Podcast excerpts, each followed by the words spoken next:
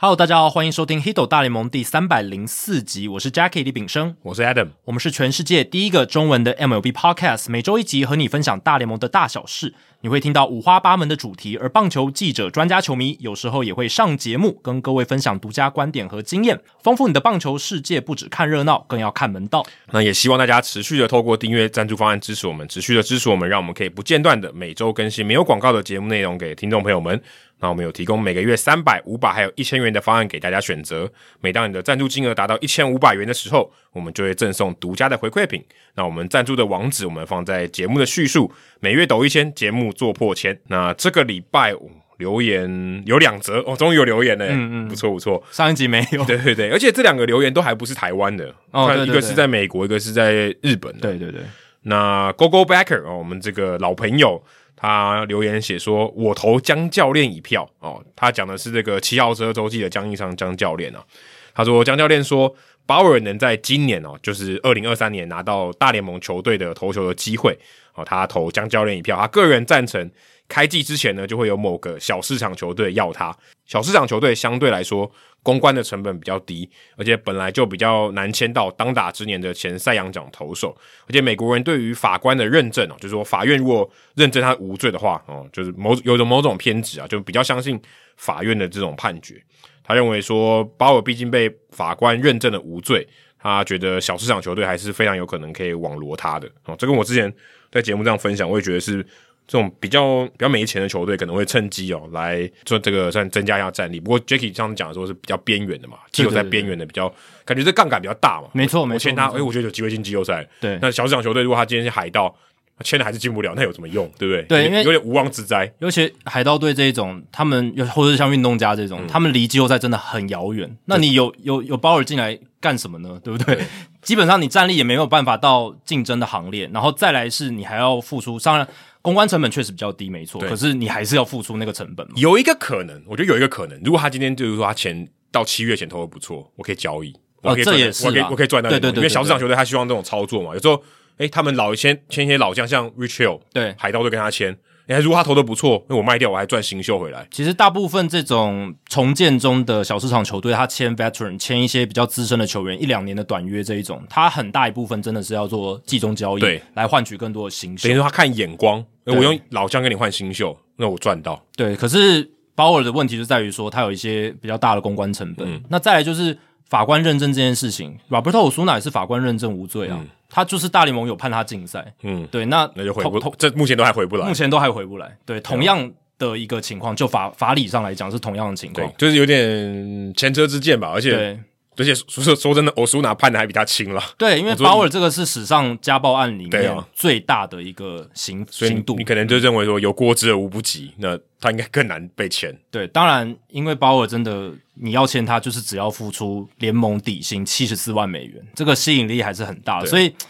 江教练这样说，我也能理解他为什么会这样说哦。只是说我自己觉得今年就要回归大联盟，我个人觉得有点难度。对，因为那毕竟就看发展还。在风头上。没错我觉没得错还是这个公关哦，我觉得你说少不少哦，说这个巨大也是非常巨大的这个价值啊，因为有可能一标签一贴就是十几二十年就。撕不掉，对你要强力的除胶才有办法除得掉这个标签。所以的确哦，这个是我其实很很明显嘛，如果这东西这么容易判断，他早就被签了。没错，没错，就是因为很难嘛，到现在我们至少录音这一天，他都还没被签嘛。而且已经到到期已经走过那个让渡程序，已经是完完全把它释出了。对啊，所以他已经是完全随时都可以签的没错状态。那呃，大家都还在犹豫，代表说这不是一个这么容易的决定没。错，对，那接下来是台中第一球童，诶可是他在日本留言的，嗯他是台中啊、呃觉得我们两位的节目非常棒啊、哦可以听到主播对于棒球的热情，从节目的长度都可以知道这不是普通的 podcast 节目。他这句话说的非常准确。 对对对，其实我我我相信有些球迷哦，或者是听这个可能刚好在 podcast 上找到我们节目的，他看到三个小时，他可能真的以为看错，对对对，或者他可能或者他可能会有点有点畏惧，说我该不该听？对，我觉得有一些人可能第一直觉就是说，诶，他是不是呃那个音档啊有就是重复贴了好好几个重复，还是然后才他们才拉到那么长，还是他们其实是在转播一场球赛？对之类的，就会觉得有点困惑。但我们真的是扎扎实实的三个小时的内容，对，那第一球童后面有问一些问题哦，那我们把它移到听众信箱了，因为呃，我们建议大家哦，如果你是有问问题，想要知道我们的想法的话，那我们建议你还是透过听众信箱。那嗯对留言的部分呢，我们希望是诶。讲讲你自己的想法。没错哦你没错如果像 Go Go Backer 说，哎、他他觉得没有我们讲的不对哦，或是觉得我们讲的不错啊，想要给我们鼓励，或是他分享他对看棒球的一些想法，都欢迎你在留言上面，或是给我们提供一些建议。留言的话，这样比较好。那对如果想问问题，那到听众信箱。因为第一球童他问的这个关于合约的问题，我们也是觉得还不错的。那这个话我们就是移到我们后续有听众信箱的单元，我们再来统一回答。那呃，听众信箱的单元，因为近期啦问题累积的比较慢哦，所以我们更新的速度也比较慢。那如果累积到一定的数量，我们就会来回答大家，然后就是呃比较详细的来做一些讨论跟分享这样子。那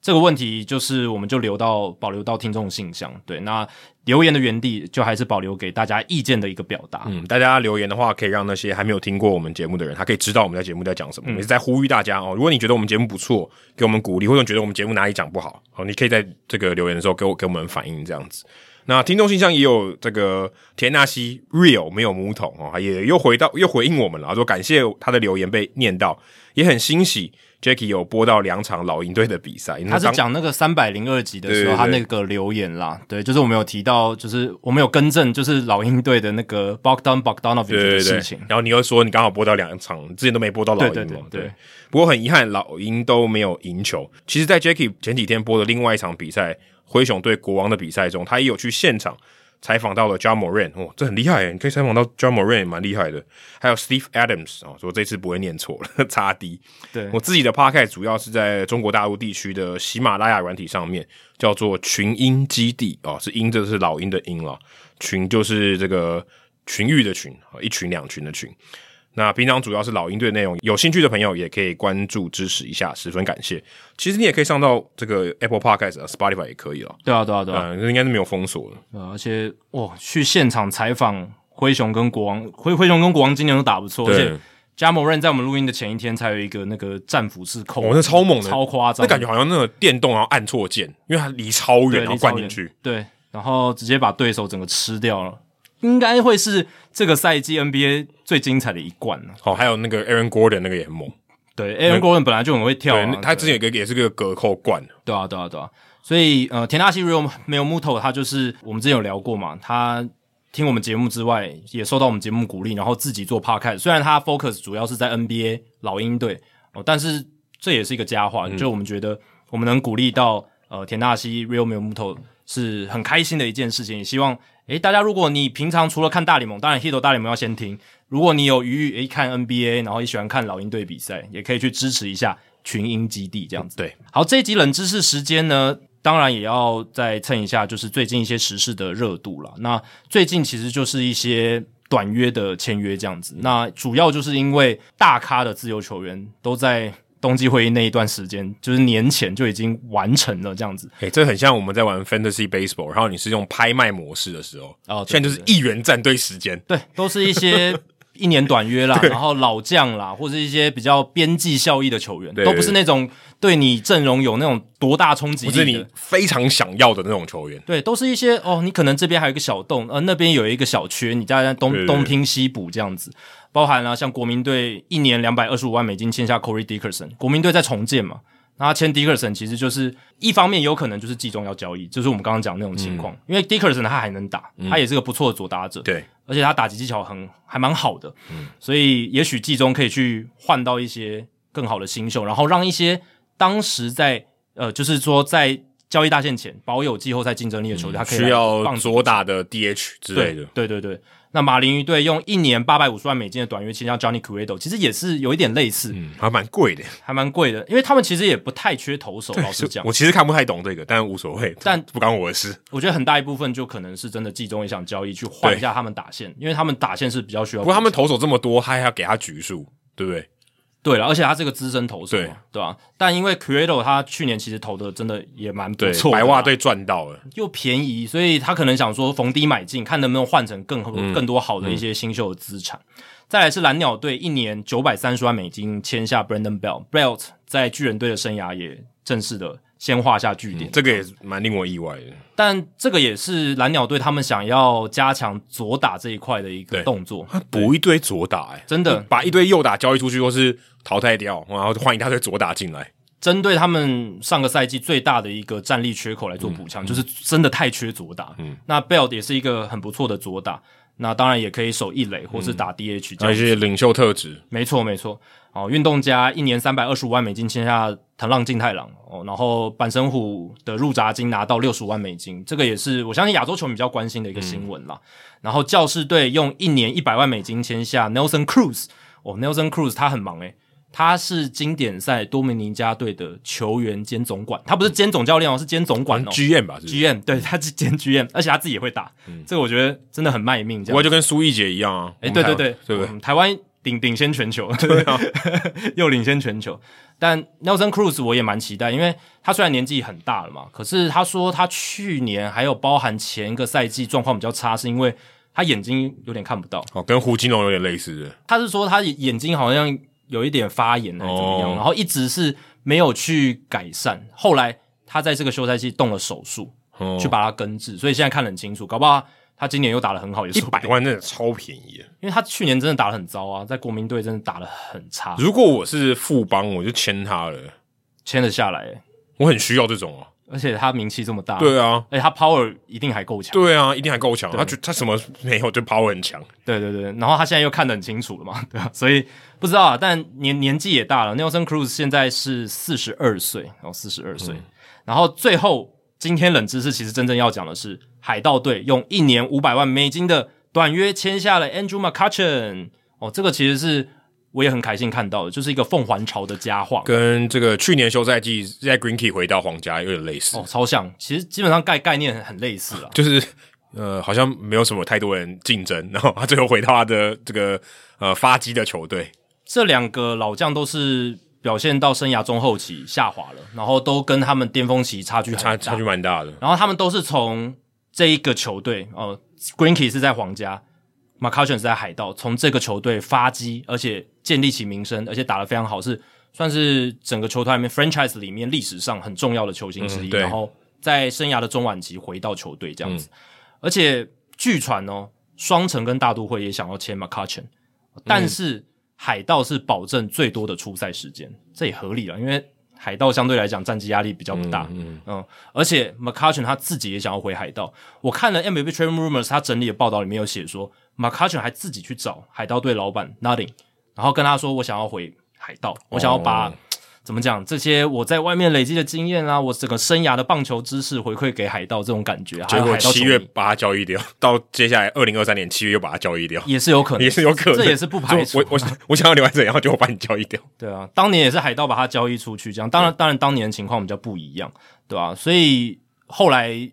就是 Nutting 也去找了他们总管 Sherrington，然后还有把 c u t c h 来讨论，最后是把他签了下来，嗯这样、我觉得还不错啦。哦，至少对海盗球迷来讲很振奋的一嗯个对消息，是好是好事情没错。那我今天冷知识的问题就要问关于 m c c u t c h e n 的，以下哪一个数据项目 m c c u t c h e n 没有没有排在海盗队史上的前十名？十名很大哎、范围范围蛮大的，蛮大的。但因为海盗队历史很长嘛，然后他们哦队史的球星非常多，所以想说他在海盗队也有很长的一段资历，打了九年，而且巅峰期都在海盗，可以很明确的这样讲。所以也想来考考大家说，嗯、哪一些项目大家认为是在海盗队队史上前十名？哪几个项目呢？我列出了七个，那主要都是累积型的了。嗯，因为我觉得那种频率型的可能更难猜，所频以我率太难了、对啊。频率型你还有一个最低的出赛，最低的出赛数打席数哎，对，就是变数太多了 这有点难啊。对对对，所以我就是选比较直觉的、累积型的啦。第一个是全垒打，第二个是安打，第三个是二垒安打，第四个是野手的 WR 值，我们不考虑投手，就看野手就好。嗯，然后第五个是三振，六三振是被三振的，对被三振次他数。不可能自己投三对振。对对，如果是自己投的话，那就不用猜了。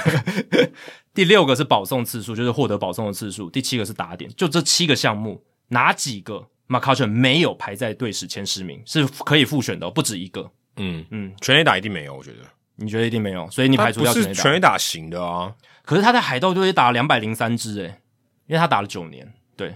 那两因为百这是零三支平均下来也没有很多，九而且年没有很多。海盗队史嘛，海盗队史是从一八八几年就有，对，啊，因为元老球队之一欸，所以有非常嗯多的球星来过这支球队，甚至包含 Barry Bonds，对，对，所以大家就要去想说，诶，那他的这个全垒打的数量可能会在队史排到第几这样。所以你觉得全垒打没有？全垒打应该没有，嗯，那还有哪一哪一些？你觉得保送我觉得也没有，你觉得保送也没有保送也我觉得也没有，提供一下？呃 m c c u t c h e n 在海盗队九年六百八十五次保送，对，也没有没有算非常多，嗯，还可以而已。但他算是其实他他算是蛮会选保送的一个对球员，他是上垒率很高的一个选手。对，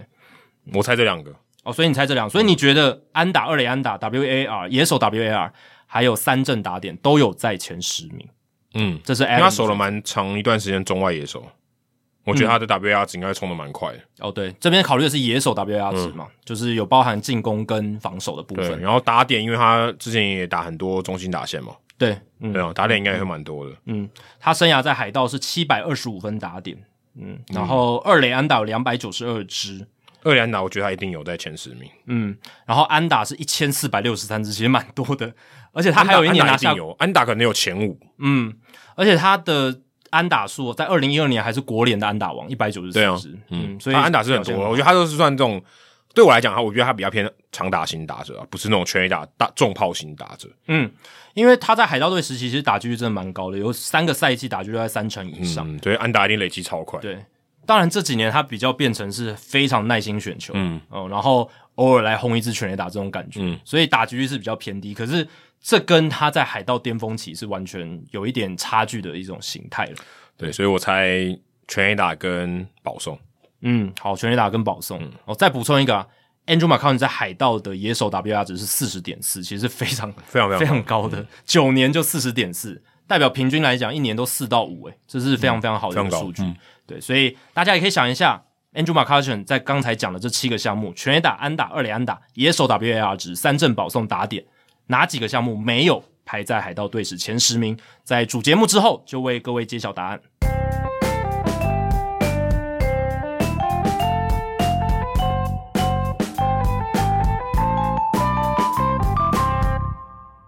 好，这一集呢，我们在进入大来宾访谈的时间之前呢，还是有一些比较重要的议题跟时事要来讨论。那当然，第一个就是 Carlos Correa 的 update，因为 Correa 这件事情讨论了非常久。那在上个礼拜总算有一个最后的结局，势必还是要讨论一下，就是最后是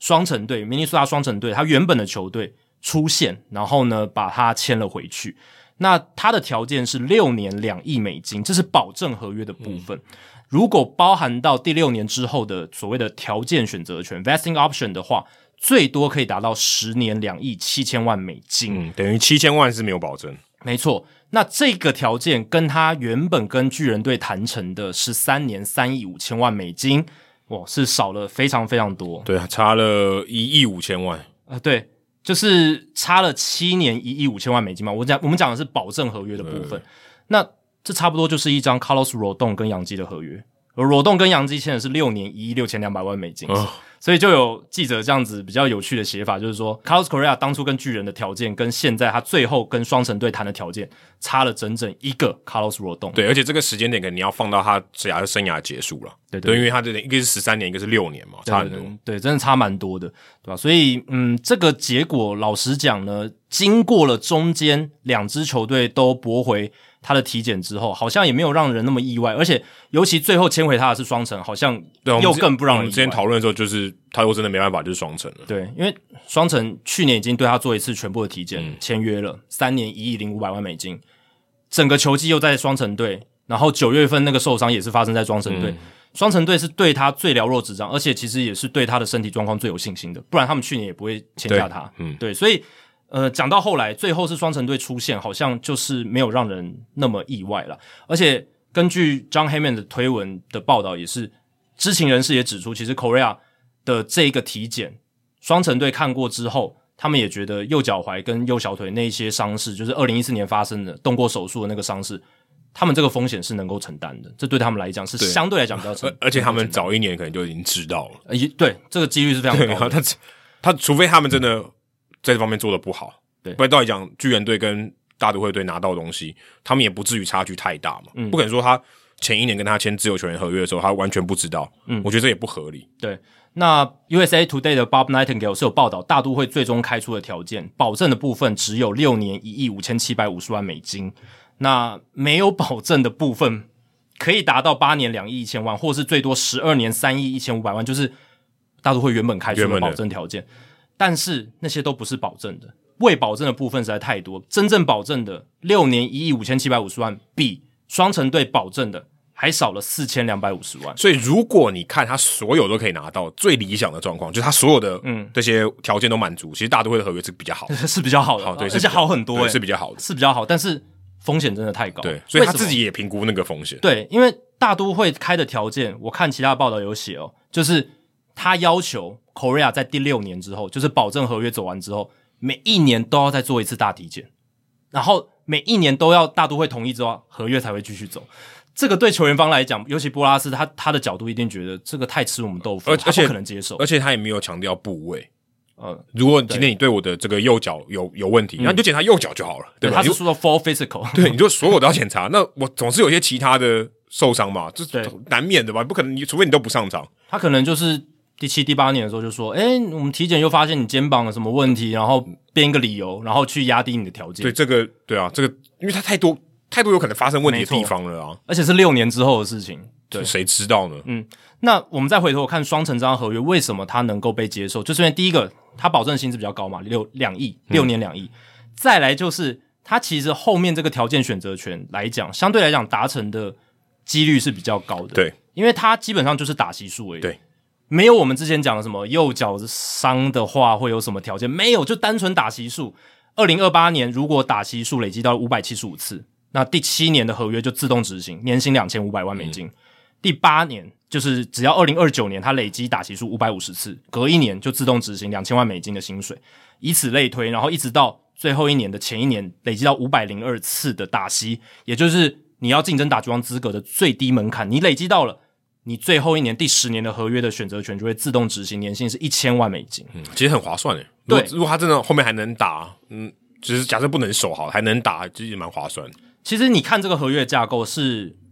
头重脚轻，就对是脚很轻啊。一开始薪资很高，因为他二零二三到二零二五年的年薪是三千六百万美金，对然后一路往下走，然后甚至到后面的条件选择权，其实薪资都是往下而。且都是 team option，对，那这个结构其实是跟一般我们看到的这种大长约是不太一样。大一般我们看到大长约都是后面头轻脚重，就是后面比较多，甚至延迟支付的薪水。嗯对，后面的薪资是比较高的，第九、第十年薪资反正有可能比较高不是我付，呃，对，确实是这样。那为什么会出现这样的情况？我觉得就是在谈判的筹码上面比较不一样。相嗯对来讲，这一次 Korea 跟双城队的谈判，Korea 球员方是比较没有筹码的，因为他们的体检已经被拒绝两次，这是我看过有史以来自由球员的筹码减减最少的一次，减超多减就的。应该说减的幅度最大的一次，那筹码可能原本一大叠，后来只剩下还还是有，还是有，但是减少非常多减，少很大一部分啊嗯必须这样 讲，因为弄了很久哦。过去这种大明星球员签这种超长的合约，通常球员方是占比较多优势跟筹码，对因为很多球队在竞对价对。对，不要球员市场了。啊球员市场，所以他可以要求说，诶、哎我要 backloaded，、因为 backloaded 对球员来讲比较有利，嗯对因对为对，球队不好摆脱他，然后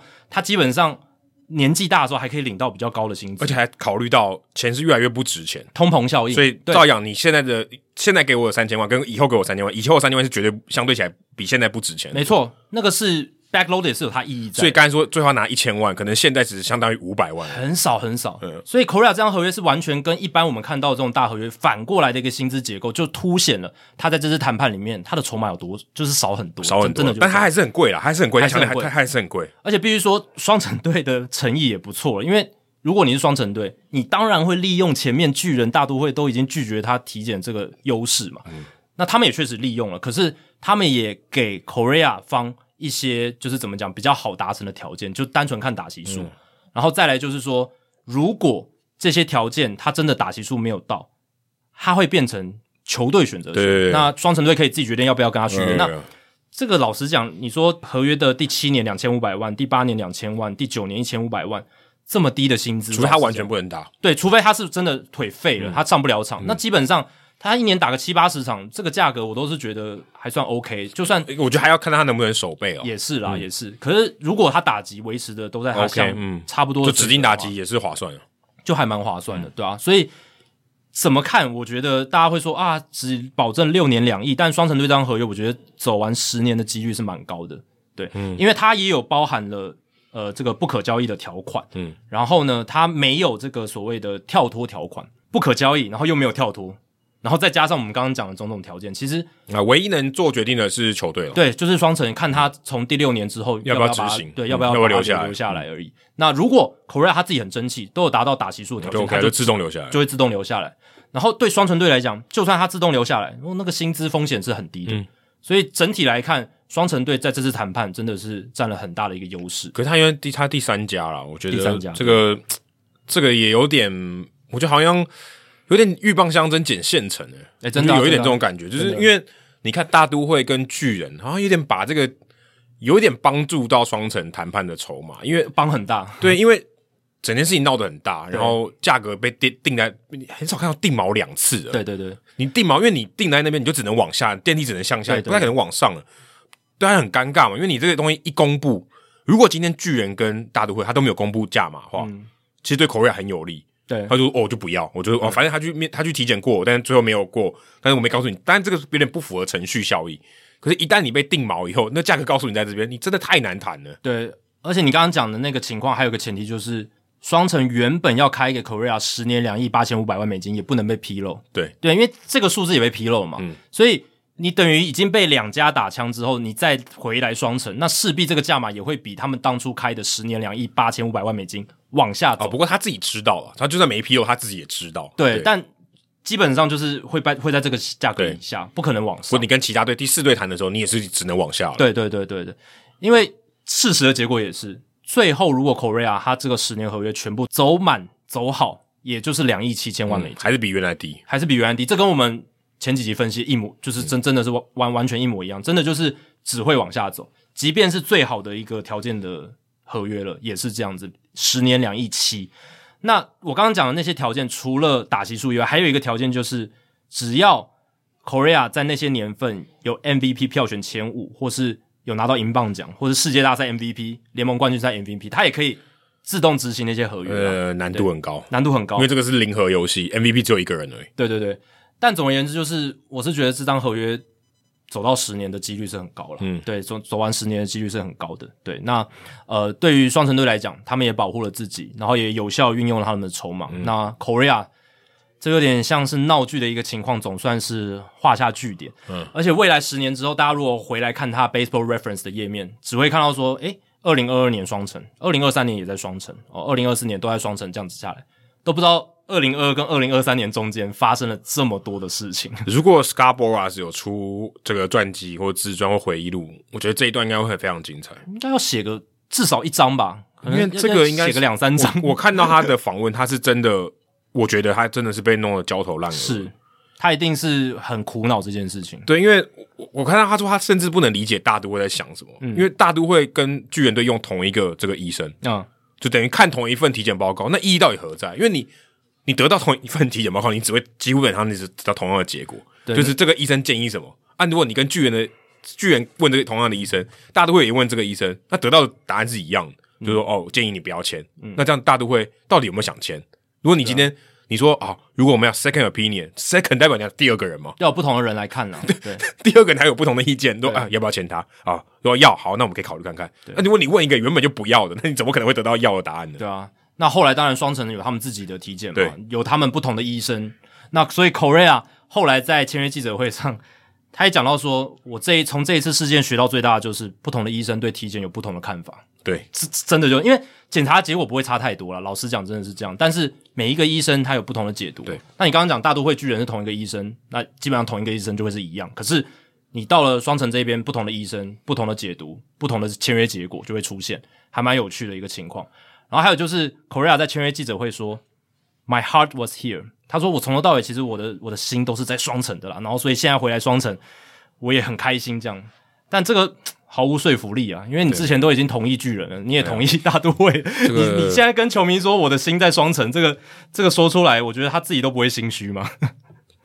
我觉得这个太官腔了。太官腔了，对，我觉得他自己也觉得他一定很痛苦嘛，也很痛苦而且而且对他的，我觉得跟跟张玉成那个事情是不一样。可是我觉得对于 PR 来讲，他都是个灾难。对对我觉得对于他当然不想要经历，可是也也不是他主动能发起，他就很无辜。嗯，当然，我觉得某部分也还是主动引进，因为他选择逃脱了。如果没有逃脱，他这件事情都不会发生。其实我觉得这件事情对他来讲，真的 PR 或他自己心智上的那个伤害实在太大了，这个太痛苦了，因为也没有人这样经历过嘛。嗯，对，以前这种大合约从来没有这样子的情况。然后你搞那么久，然后摊在阳光下大家看，然后你还中间还刚好经历过圣诞假期，那更煎熬。对对对，当然 Korea 他还是赚了很多钱哦，他就实际的生活上面他是无语的，只是说这是一个心理上的煎熬对，还有公关上的灾难。而且大家以后看我都看我右小腿了，哦，对啊对啊对啊，大家只要右小腿那边一有什么状况，大家就是百分之两百的放大镜检视然。后双城如果去做客旧金山跟做客大都会，大家怎么 看？那个那个很痛苦诶、欸我觉得那很痛苦诶、而且媒体一定都会去问呢、这太痛苦了。巨人其实跟大都会也会受到一点波及，就是他们也会被问到类似的对，问我题。觉得我觉得太痛苦。对然后但领舵可能刚好对啊到双城队的时候，哇塞，哇，可能就不知道该怎么回答、欸。而且说到这个，就是 Korea 本来到大都会的话，他要去守三垒嘛，但是现在回到双城，他还是一定会去守游击，所以等于是他在双城队的话。有一个比较好，如果喜欢看他在游击表现的，那他就是会回到游击，而不是被逼到三垒这样。价值会更高一点，没错没对错对球队的贡献会更多一点。而且这个次的事件我，我觉得我我学到一课，我觉得美国在这个职业运动上面对于医学的权威真的非常非常看重。嗯，我觉得这个你可以看到，哎、今天医生的一个评估，他决定了几亿，可能一一亿美金的决策，因为中间差价差一亿美金嗯嘛，我要不签不签。对，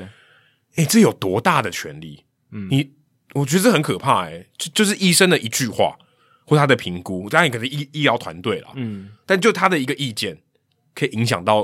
而且你看我们巨人队几乎是最后一刻把它收回，代表队有多紧急，嗯我非得这样不，因为如果真的让这件事情成真了，可能赔更多，对，那我必须说，其实过去可能有没有类似可能发生这样的情况，但最后没有成真的，也也可能是也有有，对，也可能是有，就是最后一刻球队还是跟经纪人有一些比较多斡旋的时间，然后最后谈出了一个比较多。条件的选择权的这样的合约，我觉得应该也是有啦，不可能说过去的大合约全部体检都是过这种嗯对，这也不太可能。对，但这一次 Korea 的事件，我觉得第一个是 Boras 对跟巨人的那一次的谈判，他真的很急，嗯，他在不给人家二十四小时的情况下直接转身，这个是过去应该没有经纪人敢这样操作，因为毕竟是十三年三亿五千万美金的马合约，上就 walk away，我就不你马要上 walk away，哎、就这要多大的不要 guts 我啊！就不要了，这个只有波拉斯才做得出来吧？我觉得一般的经纪公司可能就说，哦好，巨人队你先不要办记者会，没关系，我们再一个谈一个礼一个礼拜什么，然后看有什么条件。可结果他其实找错人了，对他，他他虽然他我他事后看的话，他原本觉得 Cohen 很有把握，对结他果觉得 Cohen 会买了。没想他到觉得他可 Cohen 能也也也追寻同一个医生的意见，所以他说他所以他不能理解，我也不能理解。对，如果你今天想要有就不同的想法，你应该找不同的人吧？但我必须说，这就是 Boras 的失算嘛。对他他的失原本以为自己一个转身找到 Cohen 没问题，这十二年三亿一千五，我把守住了大部分的价对值。他原本打如意算盘是这样，其实已经结果亏了一点，已经亏了一点对了。但他原本想说，我这个转身够快，对然后 Cohen 他也感觉有点急性子， 对对对对，结果最后的冲结冲果都动购物一下，冲动购物，结果最后大都会稍微冷静之后，呃，然后更多的谈判看起来是开出的条件没有到布拉斯心中的目标，因为他们谈了两个礼拜嘛，谈不出结果，最后双城队才加进来对这样子，对吧、啊所以这整套的情况，我觉得都是比较极端的案例。就是本来巨人队可能还有一些转换的空间，但是布拉斯一个快速的转身，还有就是 Cohen 他相信同一个医生，嗯，然后最后可能也想要把以此作为谈判的筹码去压低 Korea 的价嘛，可是压低的有点太多，嗯，不保证的地方太多，导致说 Korea 最后只有他原本的母队 双城队愿意收他。愿意收他这样子，对啊你看这个医生的一句话，我真的影响非常非常大，是几可能一两亿，哎，可能三十亿台币的对啊决策，就是一个 Carlos 罗动的合约的价值，很可怕。他只是他的一个评估，嗯因为他可以找第二个嘛。显然双城队就觉得 OK 嘛，双双城队肯定用的是不同的人。对他的意见就不一样。对，Korea 也才有这样的体悟说，哇，原来这个医生的意见可以差这么多，这样子。真的。那说到游击，说到受伤，哇，这个礼拜也有另一个焦点人物，就是 Trevor Story。哦，这个可能比刚刚 Korea 的 story 更 sad，这个是比较真的是已经确定受伤，对，而且已这个经很动手术这了，很这很哀伤哎、我觉对得。，他是因为右手肘，就是传球手臂韧带受伤，在一月九号已经接受手术了，预计会缺席绝大部分的二零二三年的嗯赛季。虽然 h e i m b l u m 受访之后是说还没有 timetable，还没有时间对表，他认为二零二三年球季还有机会回来，对可是回来你可能也剩下一个月两个月吧，对，最多就是下半季，但也有可能只剩下八九月，因为这就要关乎到他动了这个手术，他并不是采取 Tommy John，他不是采取手肘韧带置换，而是采取所谓的手肘韧带修复的手术。嗯，呃，它里面架了一个支架 （internal brace） 的这种重建，这样子。那他并不是说哦，我取呃可能什么小腿的这个韧带置换，而是在他的这个撕裂的韧带附近去把它加一个支架，然后让它可以修复这就样是子。加呃，可以说强化它的这个韧带了。没错，去把它强化固定之嗯后，然后让它可以好好的恢复这样子。那这个疗法是比较新的处理这种呃手肘韧带修复的一个手术。那它的目的就是不要让选手直接去动 Tommy John，因为然后复原太久了，复原太久了。那你如果伤势没有那么严重的话，当然严重了你一定还是要去做置换，没错。但没有那么严重的，它可以用这样子的方式去取代。那有有点介于 Tommy John 跟 PRP 中间。哎，对对对对对，它比 PRP 多做了更多，对但是它比 Tommy John 做的少。对对，就是介在这中间。那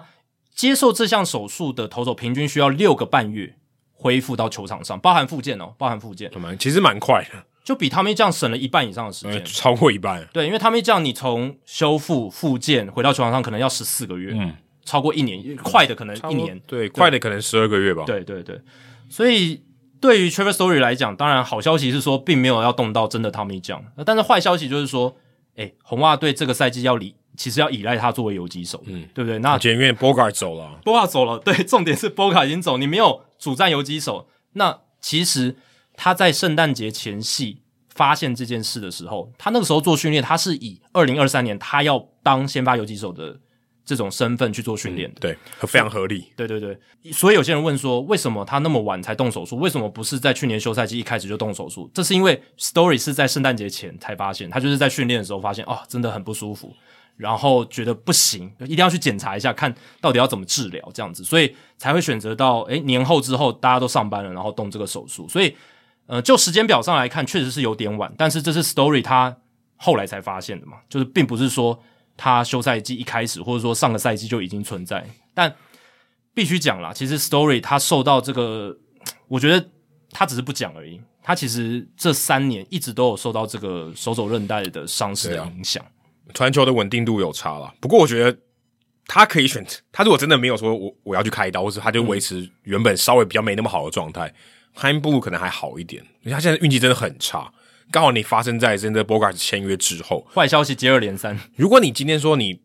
就好，我就是不舒服，好，我想要去开刀，Bogart 还没签，那我觉得至少汉布鲁还有一点操作的空间，他急迫性会加上去。你现在没有，你倒过来，你的发生的顺序倒过来了。对对对，汉布鲁显得很笨哎、嗯，就是哎、你怎么没有察觉到？对，或者说，即便他有察觉，他也来不及了。对吧、因为 Trevor Story 其实二零二一年那个时候，他在洛基就有十一次的传球失误，那个时候就已经有球探表达对他在游击区的传球状况的担忧。然后那一年哦，他的这个从游击的传球臂力平均的速度是七十九点一英里，是那一年五十八个就是有传至少一百球的游击手里面第五十二名，这这这倒数啊，哦蛮后面的，PR 非可常能后面可能只有十而已。对，是非常糟糕的一个数据。所以那时候球探的担忧是非常非常正常的。然后到二零二零年的时候，八十二点三英里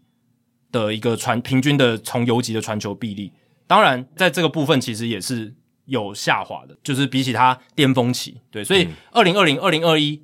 都在下滑。嗯，然后二零二二年他不是走跟二红垒花签约，嗯，而且手二诶，六年一四千万美金，然后因为波卡在嘛，所以去守二垒这样子。那他在二垒的这个传球平均比例是七十六点一迈，是七十个传一百球的二垒手里面，至少传一百球的二垒手里面第六十一名，一样差不多就是你刚刚讲 PR 值大概十左十右，左右。很糟糕。所以我们之前聊到 Story 的时候，就有讲到说他的臂力是一个问题，可能真的要从游击移防到二垒。哦，现在真相大白，就是知道说他这个伤势是严重到要动这个类似接近 Tommy 这样的手术了。对，但我觉得他还是可以守。我觉得还是可以手游击，对他他把这个治疗好，我觉得手游击应该因为是你刚刚可以讲的是他传球臂力嘛，但他只是手背的一环啦，对，所以他整体手背还是很好。我比如说还是他还是很好，还是绝对是平均值之上的。嗯，红袜队还是还是需要这个，他也不会说啊，你马上给我去开刀这样。对，因为大家之前会觉得说 Story 应该要以防到二垒，就是因为他臂力下滑的很严重，嗯对但是现在看起来。搞不好这个手肘韧带修复好之后，他是臂力是可以恢复的。嗯，那如果恢复的话，他当游击，我觉得还是我觉得 OK，, OK 没啊，问完题全的 OK 的。对，所以红袜现在就期待这个伤已经伤嘛，手术也动了，那现在就是期待说他能好好休养，然后真的是手肘问题修复，然后臂力传球状况恢复到正常的情况，让他接下来几年在这个大约的期间，至少这个主战游击扛下来。不然的话，红袜真的是就是这太是伤了 best case，对，这是 best case，对，最好的情况，但有可最好能的情况不是啊对，有可能他就回不来嘞，对啊，或者回来就不是，可能比原本比原本还差。对啊，这就回归到 h e i m b l o m 当初为什么要签 Story，当时已经有这个警讯出现了嘛。我刚刚讲二零二一年的数据，没有就已经掉很多了，比例已经掉很多了。可是他还是执意去签了嘛，然后签了六年一四千万美金，然后等于是那个时候其实透露出来的讯息就是他们可能不会留 Bogas 嘛，对，对啊吧、因为 Bogas 在一年就要变成自由球员了，那可能就是让他走，然后 Story 来接显班。然这个备胎也破了。破 了，对，它是来的时候其实里面可能就已经磨损很多，已经接近快要破了，然后现在是真的破了，对，原本你是让他备胎先挂在那边，挂在二垒，嗯然后现在要上路了，备胎要放上去了，备胎破了。而且你刚刚讲为什么会说我们刚刚假设的情境是 best case 最好的情况，就是因为去年其实 Story 他也在场上的时候打击也 so so，真的就是 league average 联盟平均值而已，这个不是当年入选明星赛拿银棒奖的 Story 的水准，对对吧、所以而且他也受伤，还要打他去出来而且他去年也蛮衰，他有那个出生球的问题，对打他也休了好好一阵子，所以这个这当然是运气问题啊。嗯但他显然他在第一个球季真的也打的不怎么样，对，所以他之后如果真的要对得起这张合约啦，就是复原回来之后要能扛游击，然后打击至少不要说回到巅峰期最最强的时候，至少 OPS Plus 一百亿以上要有吧，对不对？我我觉得这个是一底标、百一好低哦。对啊，但去年跟前年都只有一百零二，所以我只能设一个对，但相对合理的标但因准为。但因为你看到考量到他不是不是完全健康了，对啊，对啊，对啊，这这也是一点啦。只是说最好的情况，如果真的完全恢复的话，而且这个问题还很严重，就是因为红袜内部其实没有好的游击人才嘛。对，呃，基本上现在来看，如果都不动的话，以现在内部来补，就是 Enrique Hernandez、KK Hernandez 从来守中外游击从中外也调回来，对，然后让 Jaren Duran 是去守中外这样子。那不然的话，你要让呃 KK 继续守中外野，你就要从小联盟用这个 David Hamilton 或 Emmanuel Valdez 这两个他们小联盟的游击手、嗯已经被放到四十人名单里面的。那这两个就是当然也不是 top prospect，老实讲，嗯不对是不是不是那种呃什么农场非常受期待的大物新秀对都不是，而且他们也还没有大联盟的经验。所以，如果你们用，如果红袜用他们，表且是现会是如何也很对，而且难讲这是 everyday player，啊对啊对这啊个对啊我要强调这个，那如果要寻求外援的话，自由球员市场上是还有 Elvis Andrews、Josh Harrison，还有 Andrelton Simmons。老实讲，没有什么会让你听起来很兴奋的名字啦，对，而且 Simmons 现在就只能只剩下手套了，他已对经不能打了。打击太烂了，嗯真的太烂了。然后 Andrews 又很老，哦，当然手背还可以 Andrews 去年在白袜打的不错诶，但换的环境感觉差蛮多的。在运动家也是打得很鸟嘛，对啊对啊，就是而且他年纪又大，对不对？那如果交易市场的话，也有人说看能不能去跟杨基换 IKF 哦，因为杨基有很好的游击新秀嘛，对，那这是一个选项没错，或者但是是杨基要跟红袜签约本，杨基要跟红袜队交易本身就是一件很难的事情。难度很高啦，对啊，难度很高。或者是小熊的 Nick Magical，我们不是之前讲说，嗯嗯，他比较没有位置嘛，对啊对不对？但 Magical 他好像比较二垒比较二垒手多吧对啊，对啊，这也是一个问题嘛，对、啊、所以整体来看，红蛙现在因为现在自由球员市场也都已经该签的都签嗯签掉了，他没有什么好的选项，所以变成说二零二三年的游击大关，哇，会是一个很大的问题。或者是他们如果运气更好一点，Marcelo Mayer 在、在可能下半季就上来，嗯哦但是一般他们的 ETA 是二零二四啊，所以如果你要拉他上来是相对是比你预期的早很多。对，而且二零二三年的红蛙看起来，嗯，要竞争季后赛难度是蛮高的啦。呃，对你考量同同分区的人，对对，那看他们要不要到下半季真的没希望之后，呃，多练一些新秀，看能不能挖出一些好料。这样搞子不好玉成有机会签一个小联盟合约，附带大联盟春训邀请，然后他去竞争游击手。对啊，因为现在是有这个需求的，嗯，对，现反在正红袜队反正内我就也是有这个需我求就的，捡嘛，我就你找五个人来试试看嘛。因为现在这种情况就是红袜队会比较多尝嗯试，对不对？就是在春训的时候，就像你刚刚讲的，小联盟约签一些、嗯一些因资为深玉成至少他打过大联盟嘛，对不对？张玉成至少至少证明他可以在大联盟守备，然后但是他稳定度那另当别论。可是，哎，可以这样试试看、啊，而且之前待过红袜了嘛，有一定熟悉度嘛，然后让他跟我们刚刚讲的 David Hamilton 啦，还有这个 Emmanuel Valdez 这些内部的小联盟人才做竞竞争。啊竞争看看。对啊，那或或许玉成比他们领先一点点。有有，对一然后这个也是有然后的如果今天他对我小联盟的这个养成更好一点，哎，等到他时间上来，然后玉成可能再被换掉也不一定。对啊，对啊，所以，唉，但红袜队这几年真的是红袜球迷应该看得很煎熬。虽然最近有好消息是把 Rafael Davis 留下来了，可是整体来看 那，是被迫的。对，是有点被迫。但整体来看，二零二三年整体的前景还是蛮 bleak，还还还是蛮糟的。哎、对红袜来说，说到 Devers，我有一个小小小小的观察，我觉得很特别。红袜队竟然把 Devers 的头，嗯，换在那个 Facebook 的 profile 的上面呢、一般不都放 logo 吗？嗯，他们已经兴奋到把 Devers 换成那个 profile 的照片。我这我从来前所未见过，嗯，我也没有看到球队是把一般都换 logo 是一些他什么特殊节日的对对对对对，版本的 logo。我看他是放 Devers 的头，没错，我看了一下，现在还是哦，我觉得我我觉得这个这这个有点让我前所未闻。那其他人是作何感想？是官方的 Facebook 的账号，就是 Rafael Davis 以前是一的个头像，红红袜队 B 的 logo，它不是现在不是球队 logo，也不是队徽，也不是字母，都不是，就是 Rafael Davis 的头像，你就知道这一笔签约可能就是可能过去这一年来红袜队唯一一个正向的事情。或是就是他要安抚这个舆论。没错，没错，哎、告大家说，我有签他哦，我后有签他哦，我现在放大头照、哦，不断的提醒大家。我没有做这件事，对对对，就是我我没有我没有签 Davis，好不好？就是对不要再骂我们因了为。因为一一般不会这样做 了。对因我为因为我很少觉得看到球因为有队一个很用奇球怪员当大头了，因为很奇怪的是其他人不行吗？对啊为什么对啊偏偏是你？这不是一个它有它的球重要性啊对对对，这啊不是球队嘛？对，为什么偏偏是你？因为你用个人头像就好像是一个单一运动员的账号，对对对就而不是一个球队。我们是球队，我们大家某种程度上应该是平等的，嗯对不对？至少出赛的机会什么是应该是平等。你强弱那是你你自己的实力的差别。嗯对，怎么可以特别凸显一个人，然后把它换成大头呢？这真的蛮奇怪的。不然就多放几个，对不对？啊有有一些那个 cover photo 可能会多放几个嘛。对对对但没有，你现在只放一个，对，因为他大头了，他如果放那种团体照，可能在大头就完全对看不看不出对来，对所以他就放了一个球员的大头，但是真的是蛮奇怪的一个情形。他刚才有说到前景一片暗淡或者很惨烈，有一个人他的前景在棒球界的前景是出现了一个翻转哦，就是从一片暗淡变成有点光明。这个人的名字叫 John Capolela。那比较近期才开始关心大联盟的人，可能不知道这个名字啦。但是如果长期关注大联盟的，呃应该就知道，因为他当初也是闹出了很大的新闻，就是他原本是在二零一七年的时候，因为违反了大联盟国际业余球员签约的一些规定，而遭到大联盟判处终身禁赛，极刑极刑哦，最严重的。因为没有比这个更多的，除非死刑。但但但但大联盟大联盟没办法死刑嘛，但 但他就是永久封杀，他算是其实就是大联盟的死刑，你就是意义上啊，对啊，终身监囚监就是死刑了嘛，因为你不能再回到哦，棒可是坛。他，但至少他可以看大联盟比赛，对啦，对这个还还好。应该说不能到大联盟做任何形式的工作对或是什么宣传这些东西都不行这样子。那美国时间一月九号的时候，The Athletic 资深记者 Jason Star 就有这个报道，就是相隔五年，从二零一七年到现在二零二三年年初，中间相隔大概五年的时间，这个勇士队的前总管 John Capolela 的终身囚监终于画下了句点。那这是大联盟官方也有去证实的事情了。那在当时，其实二零一七年那个时候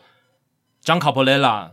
是要带领勇士当时在重建的球队，希望可以翻转他们的命运。然后当时就是透过选秀嘛，嗯然后一些国际业余球员的签约，但他手段可能太极端了、哦，就是有一些出现一些那种跟人家嗯私经常下的一些交易，啊私下交易，而且承诺的价码，呃，跟他实际给出来的不太一样，就是有去剥削那一些拉丁美洲的年轻球员的案例，这样子，那被检举，最近好像那个游击兵也有一个，对吧、这都比较不好啦，因为他其实就是利用我们之前讲到像多米尼加、哦、像委内瑞拉这些地方，拉丁美洲市场比较混乱，比较多乱象，然后自己私下去谈，但是你给人家的承诺，你又没有兑现因，为都有口头的啊、对，那那些球员又没有筹码，他他就是很很弱势嘛，对，而且他其实可能还要被他们那些私人的训练员、经纪人去剥削，就是剥了好几层皮这样子。嗯最后拿到可能非常非常少。没错，他实际自己拿到的钱非常少，所以呃，大联盟那时候抓到卡普雷拉在做这些事情，呃，或者是他领导的团队在做这些事嗯情，他就有点杀鸡儆猴，嗯，就是用他来当做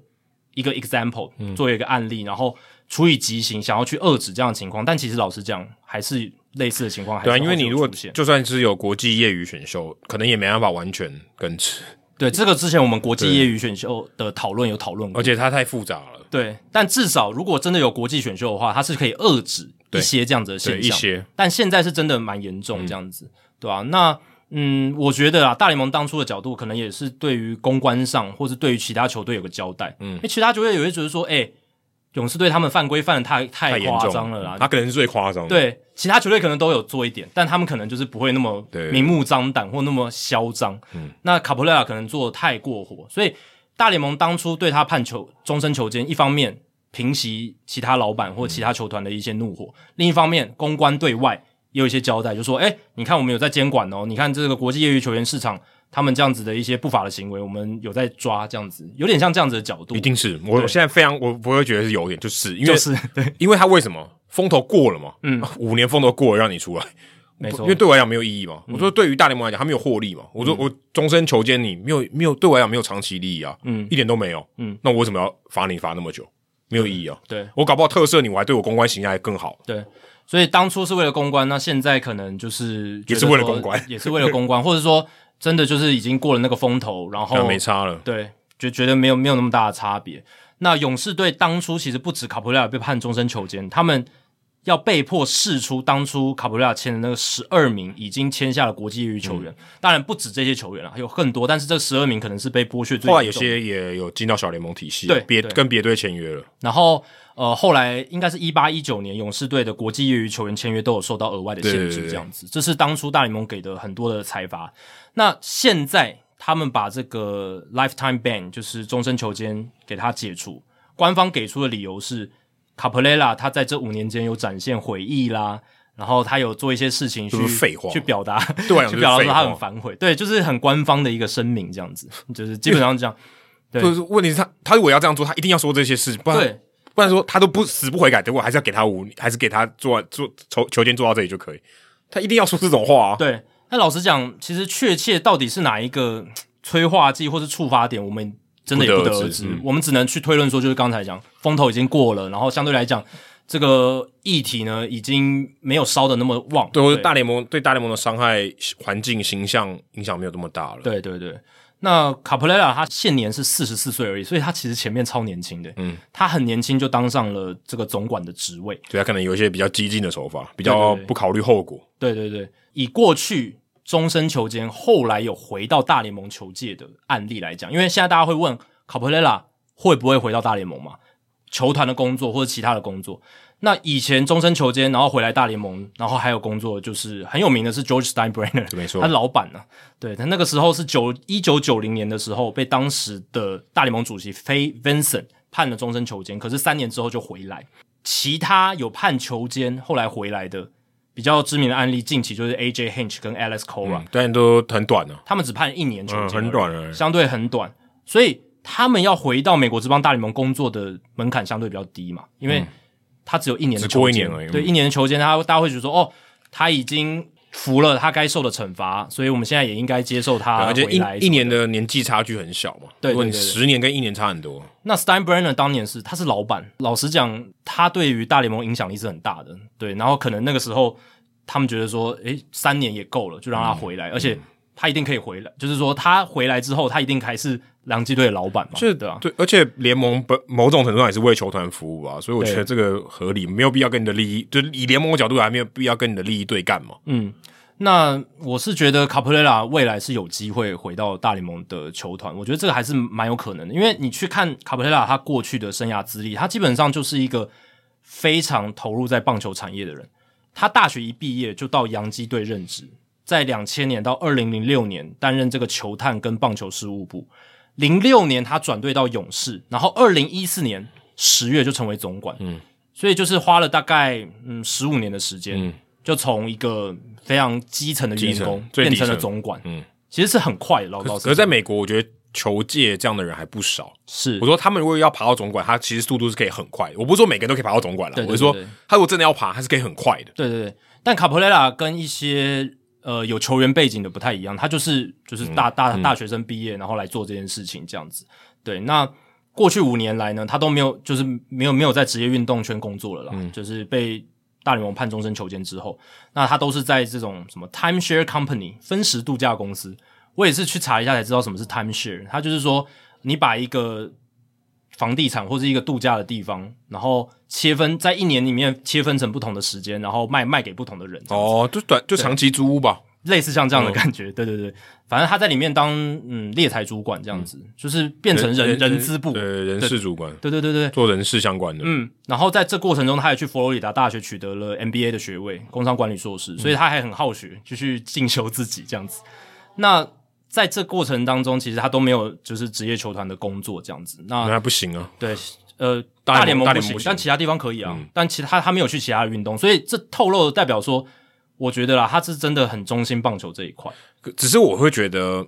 大联盟这样的，就是在美国本土这样的人才，其实应该也蛮多的。你说大联盟今天其他的球队，他会说：“哎、我要用一个以前有争议事件的人，那我宁可用一个相对起来比较没有争议的，因为我觉得跟鲍尔比较不一样，像鲍尔这样的等级的人很少，是可像卡布雷拉这种，我觉得相对还多一点。我个人是这样看啦，我觉得鲍尔的案例是他对于要签他的球队带来的公关伤害是非常巨大的。非常大，但卡普拉比较不一样，他算是幕后的工作人员，啊对所以球队签他，老师或者用他雇他，老实讲，公关的这个 backlash 就是比较这种后后续的坐效力应对后续的效应是比较小的，这是第一点。然后再来第二点是卡普拉，他其实运筹帷幄能力是真的蛮强的，嗯洋基体系出身，在 Brian Cashman 手下，然后后来到勇士，其实也接触过 Sherhouse，嗯，这样子比较厉害的总管这样子，那。其实勇士队二零二一年夺冠的核心成员也都是他签的。都是卡普瑞拉的这个时代找来的，像是 Ronald Acuna Jr.、Ozzy Albies、Austin Riley、Max Free、Dansby Swanson、嗯，Max Free 还是从教师队交易来的，对啊，其实这个其实主战都是卡普瑞拉时期找来的，对，那他的功力真的蛮强。你可以说现在勇士王朝的一个基础是卡普瑞拉殿下，当然后来延续，而且那些很精彩的对球队来讲很精彩、很划算的延长合约是 Alex Anthopoulos 后来去接手完成，没错。可是他如果 Anthopoulos 没有卡普瑞拉殿下的这个基础，诶，甚至是说勇士队不是后来还有受到大联盟的裁罚，嗯，包含失去了一些小联盟球员，包含国际业余球员签约受到一些限制，他的基底还是那么好，那这个是卡普瑞拉他的功力所在，那他为勇士队奠下了这个很好的基础，所以我是觉得，在这个第二点加上我刚刚前面讲的第一点，就是公关的影响比较小的情况之下，我会觉得卡普瑞拉后续回到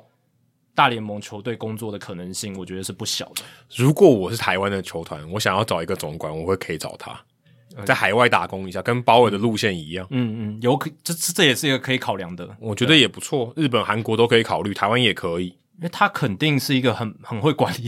很会组织一支好的球队的总管。因为我觉得，嗯，三十个球队就三十几个缺嘛，可能也许了不起六十个好了，嗯，其实都有人坐着嘛，嗯，你要有人淘汰掉嘛，这个还相对难一点，因为这件事情有点出其不意，对，你也没有说啊，诶，哦，他出他现在 free agent 了哦，嗯，我可以换人，好像大家也没有这个预期嘛，对不对对？对对因为如果你有预期，你可以换。那现在大家好像诶、大家都做的差不多了，现在突然因为他呃突然恢复自由身，要去签他或或者是找他延揽他来，我觉得相对比较难一点。只是我觉得啦，如果卡布瑞拉要去国外职棒重新找回自己在棒球界的脚步的话，有一个难度的是，他很熟悉的是大联盟球团运作的规则，呃是大联盟的劳资协议，然后大联盟球团怎么运作的。但你看中职或是日职、韩职游戏规则，哦每个联盟都不一样，而且有当地文化的一些特性。对，他更会玩弄规则，哦，对，如果如果他真的文化适应力很强，搞不好真的可以，他搞不好知道规则的一些玩弄的方式。或是人际互动一些既有的游戏规则，他对也很很清楚等等。哦但我觉得要跨国是真的呃难度很是高很高，嗯是很高。不过卡普拉这则消息其实也是蛮有趣的、哦，就是同样也是球间嗯结束哦，但是跟 Trevor Bauer 我们讨论的面向就完全不一样，很因不一样为他是不同的身份，然后不同的背景，对，但他们都是呃有被大联盟放在这个禁制名单里面。那卡普拉是终身的禁制名单，但是 Trevor Bauer 是一段时间的这样子。 P Rose 表示，诶什么时候轮？到我？现在还没有嘛？他现在还在禁制名单我里。觉得他应该不会了，我觉得应该没，应该很他好可，我觉得在这方面他蛮可怜的，嗯，对这个急行有点久。但他又是时不时就出来，偶尔来个大嘴巴什么，所以这会让 Rob Manfred 他有顾忌。对如果他都是乖乖的，哦，就是什么发言他都不发言，然后或者是就是很而且我积极觉地参与一些什么慈善活动而，且我觉得他已经放弃了，对他他现在有一种就是哦，好啊，大联盟你要这样是不是？那我就跟你对着干。对，你要或者干我就利用这个优势，我记得 P Rose 前一阵子不是还有发一封公开信，希望大联盟去把对他对对恢复这个身份，但感觉大联盟这边也没有那个很大的意图，嗯对啊，那如果 P Rose 他还是像这几年还是有一些风波这样持续下去的话，大联盟把他恢复身份的几率就会比较蛮低的。对，好，这一集呢，后面我们就是大来宾时间哦。那我们邀请到的是富邦悍将应援团的团员 Kevin，也是我们的老朋友，来到节目的现场，然后跟我们聊天。那 Kevin 过去在第八十六集，当时是以这种旅美的留学生，然后非常热情的大联盟球迷，而且很会签名的大联盟球迷的身份来上到我们节目。那现在这一次来完全不一样的身份，哦，身份大转换的，他现在是球团的员工哦，而且是对外哦，是公众人物诶。嗯，他从他他其实是从球迷变成球团的幕后，他曾经当过富邦悍将行销部门的人员，然后现在再走到幕前变成应援团的团员，多重角色的一个转换，我相信他对于职棒产业一定有更深的体会。没错没错，对，而且 Adam 之前也有提到，就是他过去在美国其实是念的运动管理，对，所以这个对于他的见识跟他的一个对于职棒产业的观察，我相信有很大的帮助思。考的角度也不一样啊。你有去上过课，你有一些学理的或者一些 case，你会知道怎么去分析。你你看到的东西跟别人看到的不一样，我觉得这个是他很特别的地方。因为呃，可能有些人进到可能如果你做一个应援团的团长，你可能不或者是应援团的成员，你不见得有做过运动管理相关的没错课程嘛。对对对，你观察角度肯定是不一样。那我觉得这个是他的分享，他的经验很有价值的地方。而且我们毕竟节目还是叫 Hito 大联盟，所以我们在访谈过程中不是只有谈中华职棒球团的行销操作，我们其实一直拿这个中华职棒跟美国的一些行销的策略跟手法，跟他们文化来做一些对比。那希望带给大家的就是比较多元的一个视角，对然后来看球队、职业球团，尤其棒球队的行销的部分对，怎么样可以做得更好？然后呢，也希望大家以后呢到这个富邦的球场呃比赛的时候，可以诶认去跟 Kevin 有一些交流，这对样，子。哎不一定要到新庄，他客场也会去。诶，课上也会去。对，所以现在废话不多说，我们就进入这一集非常精彩的大来宾时间吧。好，这集大来宾时间，我们很开心可以邀请到过去也曾经上过我们节目，但是现在已经是富邦悍将应援团 Team 富邦一一的应援团的团员 Kevin 来到 Hito 大联盟的节目现场。Kevin 你好，空中所有 Hito 大联盟的听众朋友，大家好，我是 Kevin，A.K.A. 疯狗凯文。哦，哎、不我们以前叫你签名王呢、对，在第八十六集的时候，Kevin 有来上过我们节目，对对对，那那时时候候还是岳阳连线、啊，对，那时候我们还在 DC，我们在 Leo 的家里。没错，，对对那时候是两个来宾，就是 Kevin 还有 Leo，没错，然后是聊签名的东西，因为你们两个那个时候都在美国嘛，然后呃，就是去很多球场，然后去要签名什么，有一些 mega，有一些 pebble，然后交给我们的听众朋友这样子。那个也是疯狂签名王的感对觉。嗯对对，也是疯狂签名哦王。那你学成归国之后呢， 回来然后去加入了富邦悍将的行销部门。一开始的时候，对其实没错你一开始还没有变成这个疯狗凯文，一开始对是负责一开始是安静的一条狗，嗯也没有那么呃卑微吧。蓄势待发啦，蓄势待发，嗯啊养精蓄锐，就是累积那个能量，沉潜吗？呃，也可以这样子，对，累累积那个能量。感谢那个商品部给我的养分，这样子。对哦你好官腔哦。你那时候是负责球队商店，一开始到富邦悍将的时候，那我们也很好奇说，因为我们过去节目也没有邀请过在球团商品部工作的人，对，对可能有设计商品的，之前对 Pay 可能有来上过我们节目，他毕竟不是球队的人啊嘛。所以我们也好奇说，诶 k e v i n 你当初诶从美国回来之后，大家如果对美国那一段有兴趣，可以回去听第八十六集。对对对那回来之后，在富邦悍将的商品部，你工作的范围是什么？那你大概日常的工作都在做些什么事情？其实，在悍将商品部的这段时间，我主要负责的是店内的行销，嗯，比如说任何的优惠活动啊，嗯比如说要买一送一啊，或者是要找我们的球员或者女孩来当一日店长，对这这个部分，然后还有主客场的销售。那客场的话，就是我们会开着我们的货车，然后到当球队到异地比赛的时候，我们提供这个服务给嗯客场的球迷，或甚至组队的要来买，我们也非常欢迎。哎，两客场代表说全台湾你都要去，呃，我们会规划，不会全跑，哦但是不会全跑我们会比如说高雄，比如说这个月只有这一场，那我们就会安排下去这因样为子。因为我记得我在桃园有遇过你嘛，我去转播的时候有遇过你啊，你有有你有开车去，对对不对？啊，就是我们其实还是以希望服务全台湾各地的球迷这样的宗旨啊，哦去去做这样。对，因为你如果到其他队的主场，然后你刚你刚刚有讲嘛，当然主要是服务就是在那一边的一些富邦的球迷这样子。但是如果能够吸纳到 当地的主场球迷，可能是更好的一个效应这样子。因为我们当初设定就是我们不希望呃做的这么对立，就是嗯，说呃其他队的我们就不 不来，都是 We Are Family。哎，跟他们另外一家哎。对对对喂喂喂，先不要，先不要，没有啦，就是只要是拿着新台币来的，我们都非常 欢迎。啊美金不行对，的，信用卡也可以哦。对也可以 可以。所以有些球迷他自己穿着别队的球衣来，可是他觉得我们的商品诶是好看的，嗯他也会就尝尝试试穿，然后购买。没有，下次应该要这样。怎么说？他如果穿别队来，直接半价，然后把他那件收走， 把它拉过来可，可以哦，可以，就有点像什么旧换 新。哎，对不对这也是个策略。就是迷途知返，在前不晚。对啊，哎，直接吸因纳为你把他的那一件收走了 嘛，但他等于就是必须要穿你现在那一件嘛。对，哦那这不就嗯这也是我之前一直努力的目标啦。所以我很大家球球迷自己会很尴尬，说呃，我我是别队，我可以买吗？我说我没有关系啊，欢迎啊，最好多买一点。对啊，啊，这当当然是这样。所以你之前在球队的商品部是以这些行销企划是发想嘛，就是去想这些企划嘛，还是执行面？我算是执行前 OK 前端操作的，所以会有前端的开发，开发东西出来之后，那我在前端做销售，当然也会参与，我们会把我们在前端销售的一些心得啊，或是一些数据提供给开发，跟他们说哦，最近可能比如说，诶，球迷有在询问比较多啦啦队的商品，或者是哪一位球员可能最近打比较好，那我们在前端贩售的时候，可能背号 T 或是毛巾有一直被询问到有没有这个球员的，那提供给开发组这样。那如果那个球员都没有上场，还可以卖他的球衣吗？欸其实这个是一个蛮特别的一个经验，就是说，呃，很难讲。那有时有时候我们会预判错误，就是我们觉得，哎、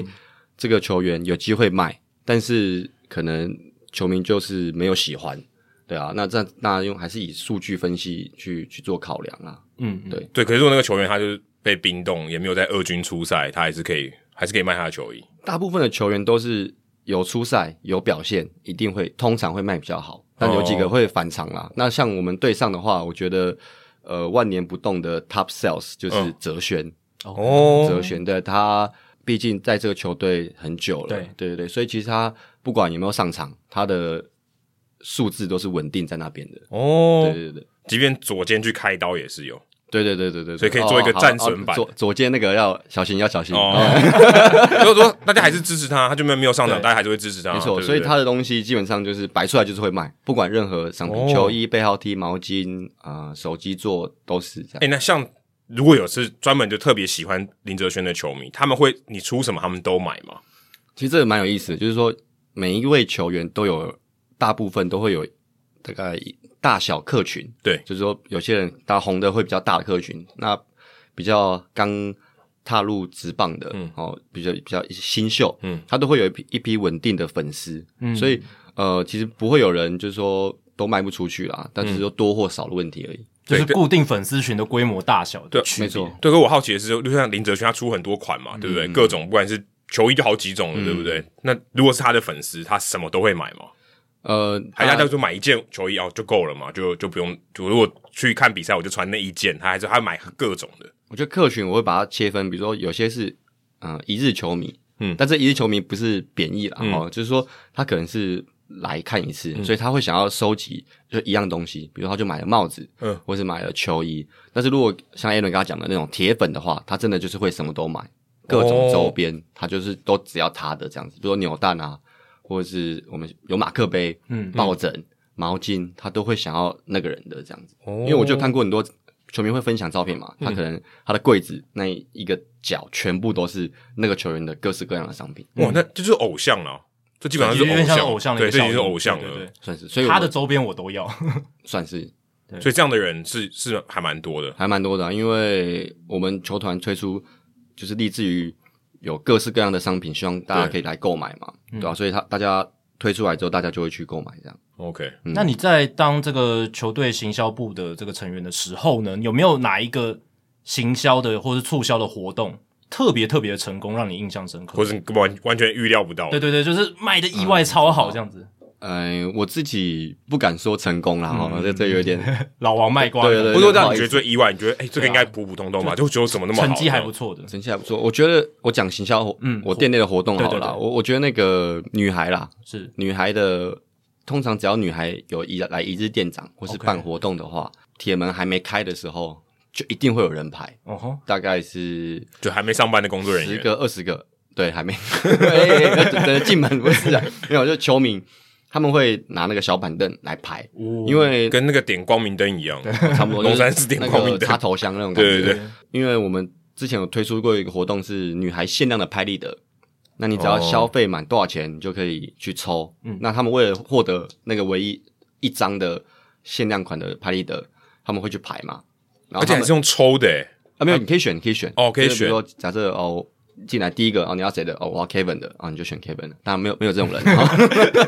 有啊如没果有我去女孩排，叫 Kevin，没有，啊 如如果我们之后去排，我们就第一个点 Kevin， 哦那那你的人气就直线飙升。哦，不敢当，不敢当。所以他们就会为了拿到这个限量的拍立得，他们是真的，我看那个像过年那种插头箱，他们是冲进来的，哦，用跑的，嗯用跑的，而且他们会在前。比如说，我们限定呃消费满两千可以抽嘛，嗯所以他们会把他们的呃现金呃利益最大化，嗯他们在前一天来就会先来看，说我要什么，哦，战略设计，长刊 呐，他先设设定好，嗯然后会选好，比如说比较好拿的东西，嗯比如说他会说哦，呃，比如说球衣一件一千五好了，对假设哦，然后我买个什么就五百，那这个东西是我很好拿的，嗯他一哦，抓，他一跑进来一抓，马上过来结账，他们抢第一个，对，所以大家很很谢谢他们的支持，支持我们的活动啊，嗯对啊所以这个听起来我们变成一种运动了，欸就是一种你你还必须要有一种还要设计过，你还要有战略，要策略。还不是一般的购物行为。这让我想到过去新闻画面常会拍那种世贸动漫展，有没有？然后他们会有一些限量的一些赠品，然后那些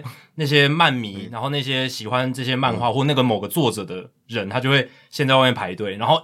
工作人员一把那个红布拉开，哇，那个冲进去的那种场百景，米真的是啊百米，可是我觉得不夸张关键还是在于限量哦，对，限量如。果它没有限量，好像也不会有这种情况出现。我我自己在商民部待两年多下来，我自己觉得“限量”“限时”这两个字，会真的会让消费者陷入一个疯狂。嗯，对效果很大，效果真的蛮好，就是哪怕真的不是限量， 但我们通常不不会欺骗啦。是是有是，时候真的没了，就或者只是限量很多啦，这也可以限量可能做限量做做了很多两万个，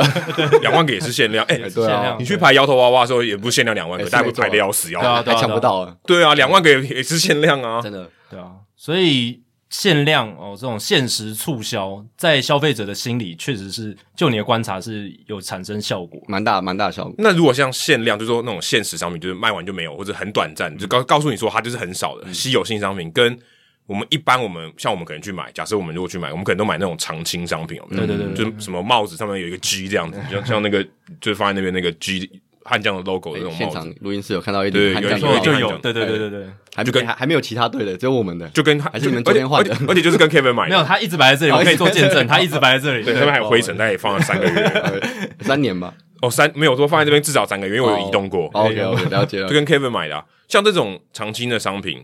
就是如果跟现实商品来比，例如说它可能在业绩或是你们就是销售的情况上面，嗯，长青的商品是好的嘛，就是是好卖的嘛，嗯，应该说商品在出来的时候，其实都会去做设定。嗯嗯，比如说像如果是基本款的球衣啊，或是帽 T 这种东西，它在推出之前，我们就已经设定它是常态商品。嗯那它的销量当然不会像限时限量的直接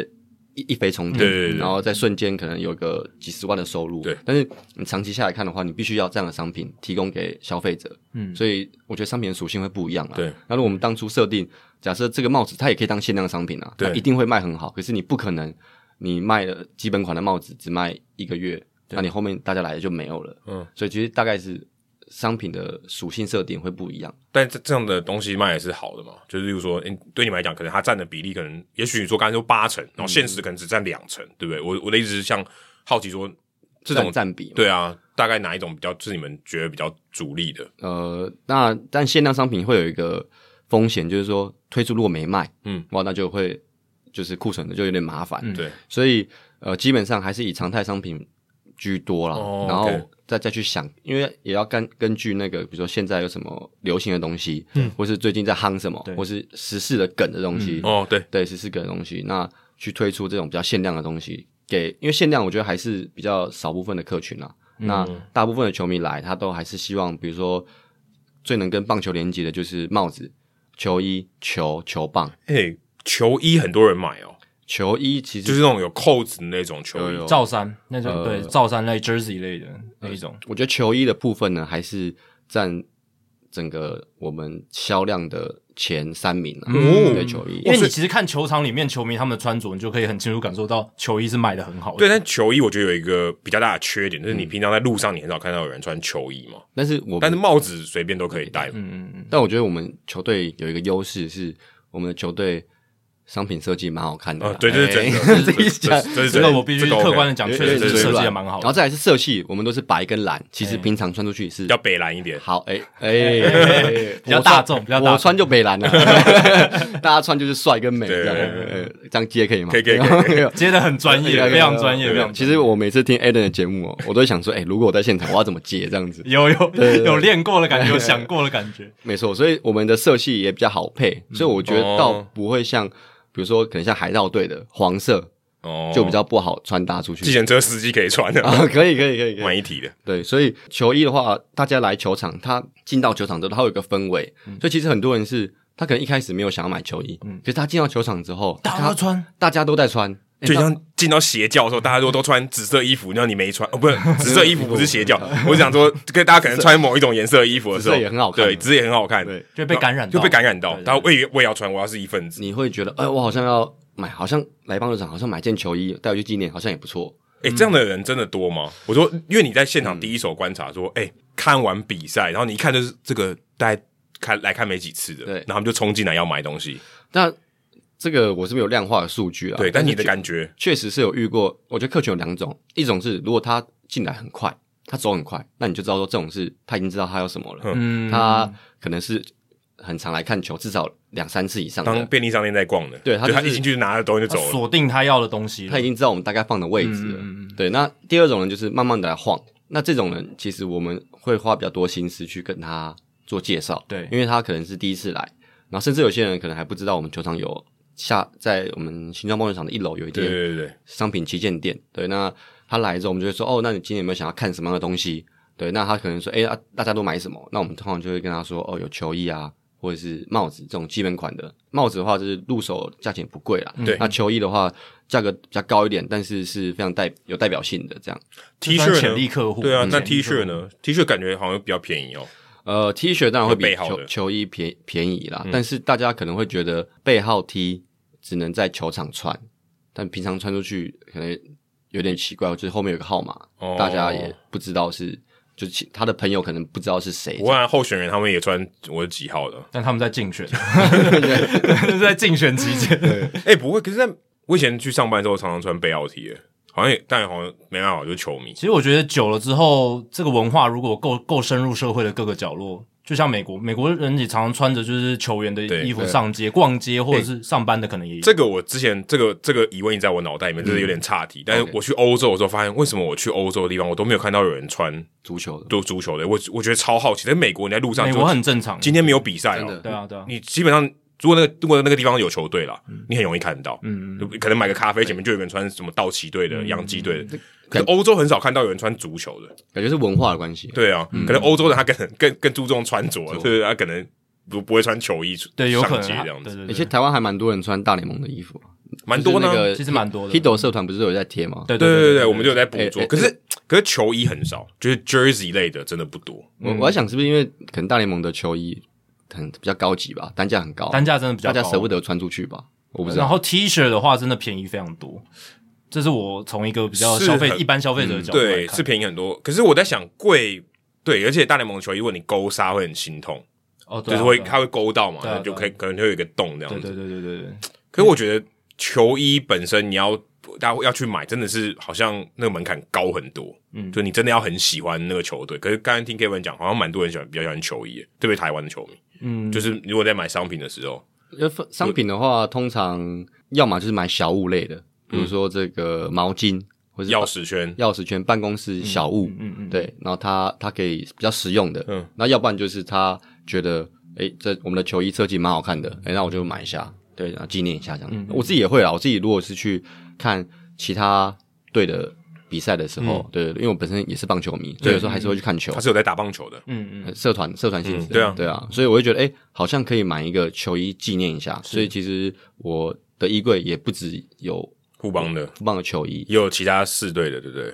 但我不会全部买啦， 我不会全部买，但但是大联盟还是比较多啦。哦，对啊，会收藏。 Kevin 有讲到，就是那个他们有固定的商品跟限时促销、限时的一些活动商品，就让我想到，其实电视台经营，尤其体育台也很像嘛，就是我们我们有固定的带状的节目，就是。NBA 或者大联盟在球季间，就是你只要转开我们电视台，就一定会有的对基本的东西。但我们偶尔，诶、有时候像诶、大专棒球、大专篮球的联赛期间，季节就有一些性的季节性的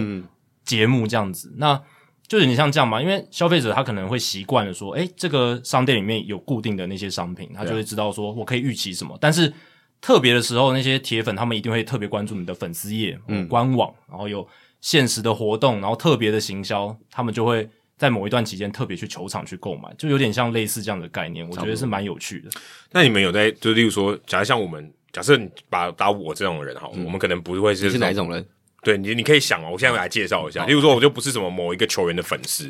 可是我我想去看球，然后我现在球衣也买了，然后我的帽子也买了，我要怎么吸引他继续再走进这个商店里面？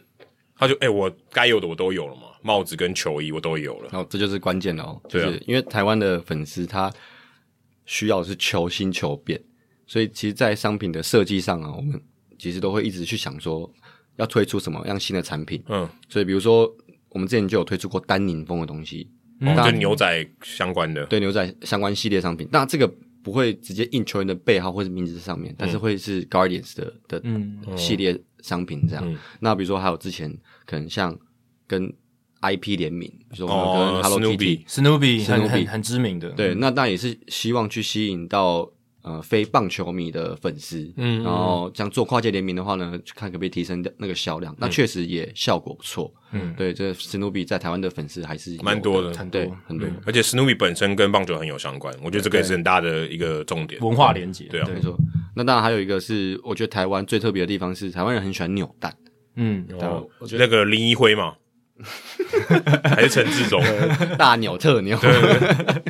但确实，这我觉得也受到日本文化的影响吧，就是台湾人真的对扭蛋真的蛮没有抵抗力的。而且扭蛋就是等于是抽奖的概念，因为你就是人非常非常随机的。 我觉得跟台湾人那种风俗民情有关系，台湾人很喜欢这种博弈类的东西吧，哦，对，然后他我自己也也蛮喜欢扭蛋的，但我每次都会觉得，哎，我到球场之后，我都去看有没有那个球衣造型扭蛋。嗯，那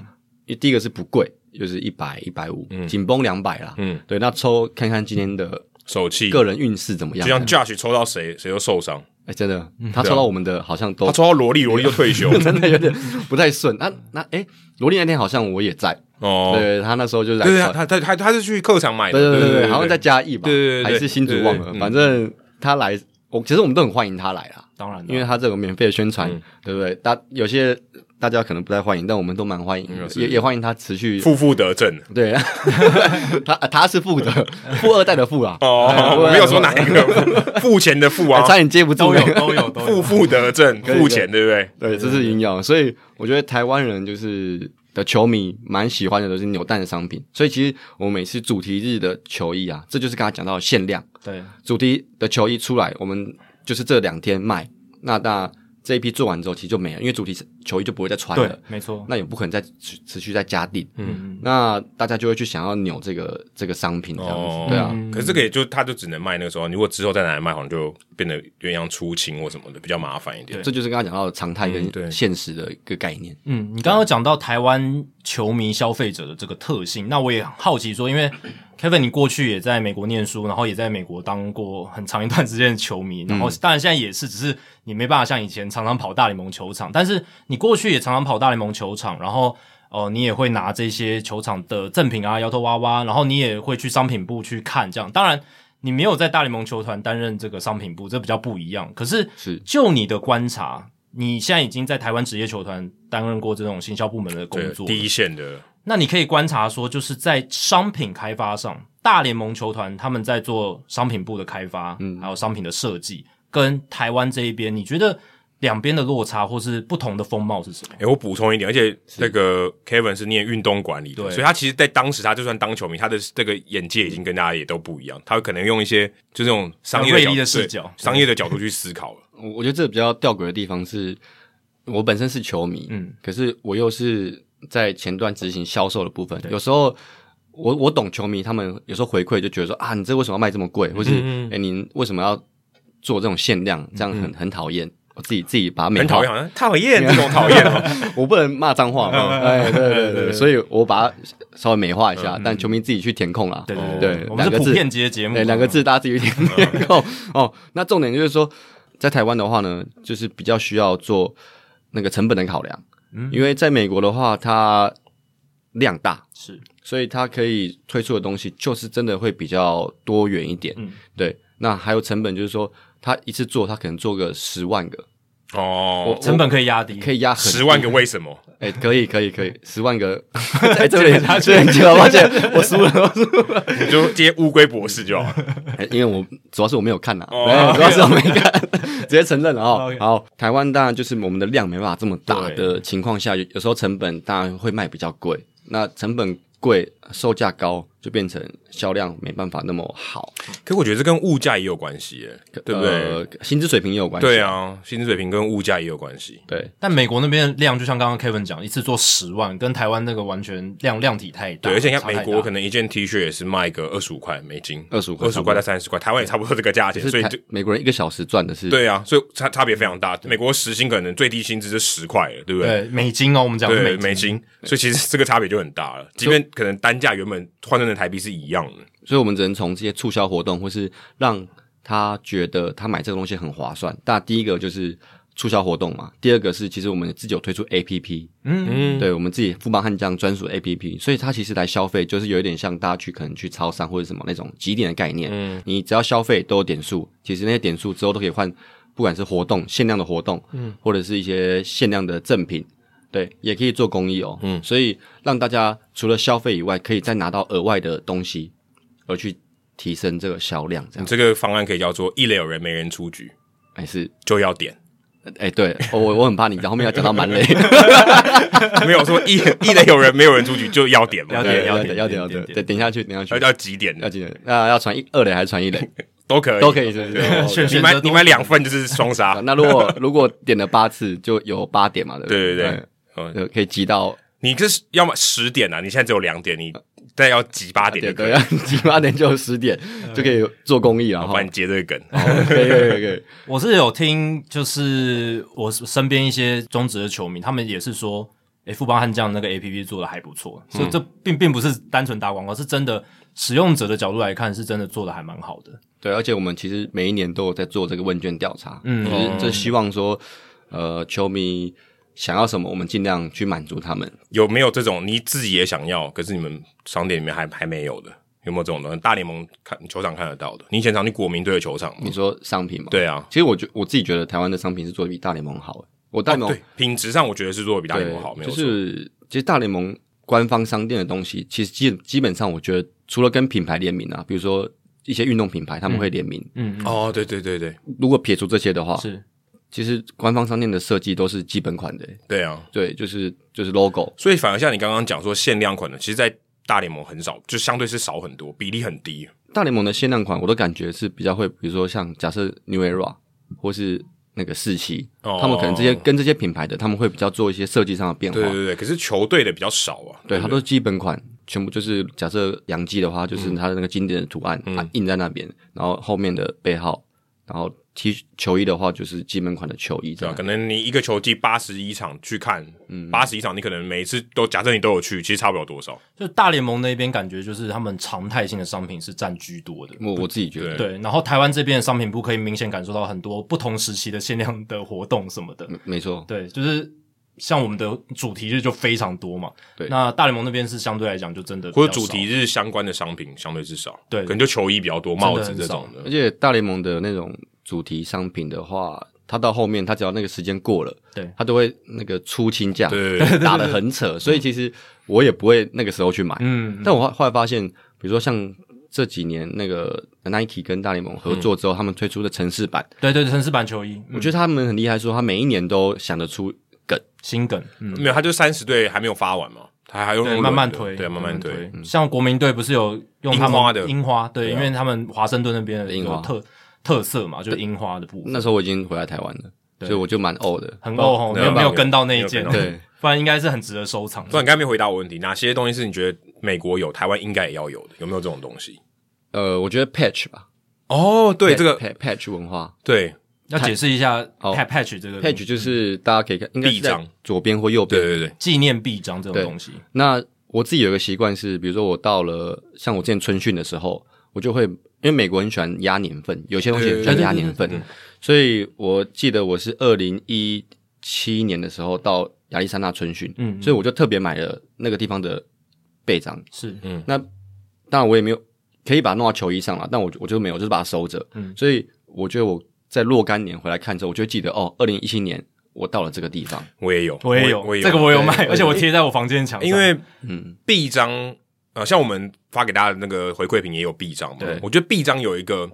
还蛮有棒球味道的东西，而且就像你刚才讲，有压年份，对然后它每一年都不一样。它如果说每一年都一样，只是换个那个数字，有有点弱，对不对？就像一样。呃，明星赛对每一年的 logo 也不一样哦。那你如果有去那个明星赛，你留哦就很棒。然后什么球场几周年的，它有对一对有一个对纪念性的 patch，对，然后可能那一年他们那一支球队都会穿着，这样而且有些球员也会啊，球员的记录，没错像那个米格米格卡布拉三千安，对他六百轰也都有那伊个，朗的三千安也有。对，所以那个很很赞诶。或者是纪念什么知名的人物去世什么，有时候对对球队也会带纪念可性的那个徽章。就不会卖了。那个对那个比较严肃一点，但它也是有它的意义对，在或。者名入选名人堂，对嗯也会有。对啊，哎，对，我觉得这个很好，因为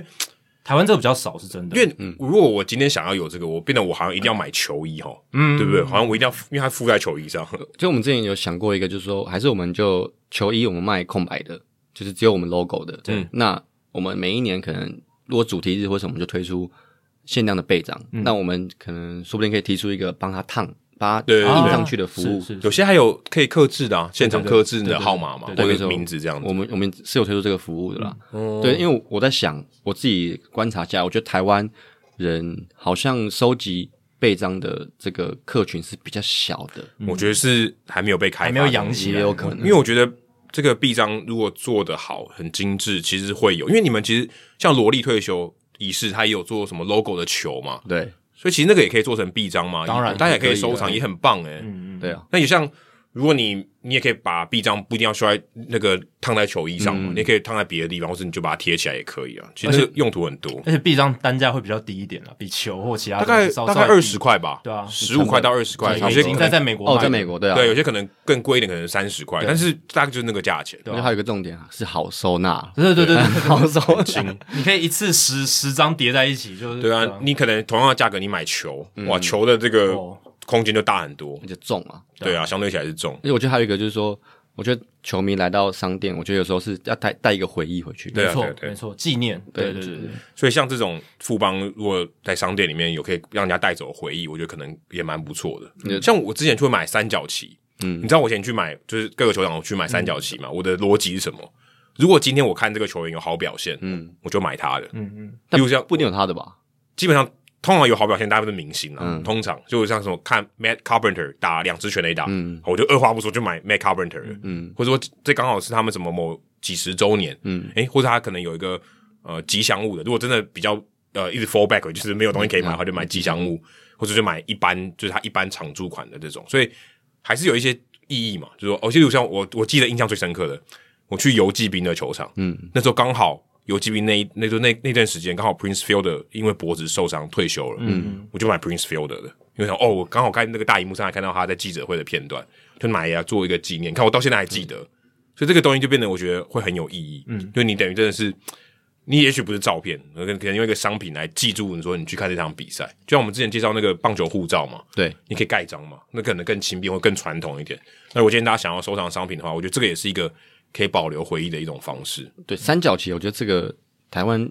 在我们队上啊，我觉得也卖的不是很好。我觉嗯得那个三角旗又比背章的这个文化更离台湾人远一点，我不知道为什么欸、可现在露营很多人挂三角旗耶，因为露营对啊，很多哦人、对对对哎对很多人说，哎、三角旗是露营用的那种嘛，很多人会这就样，小小小一点的那对种。对对对，嗯但是可能棒球是比较大一点的，对比较长一点对，棒球有些可能大概五六零年代的时候，大家会有一些特殊的啊、例如说拿冠军啊，他们会做一个冠军的这种三角旗，对，那时候还有这种文化。可是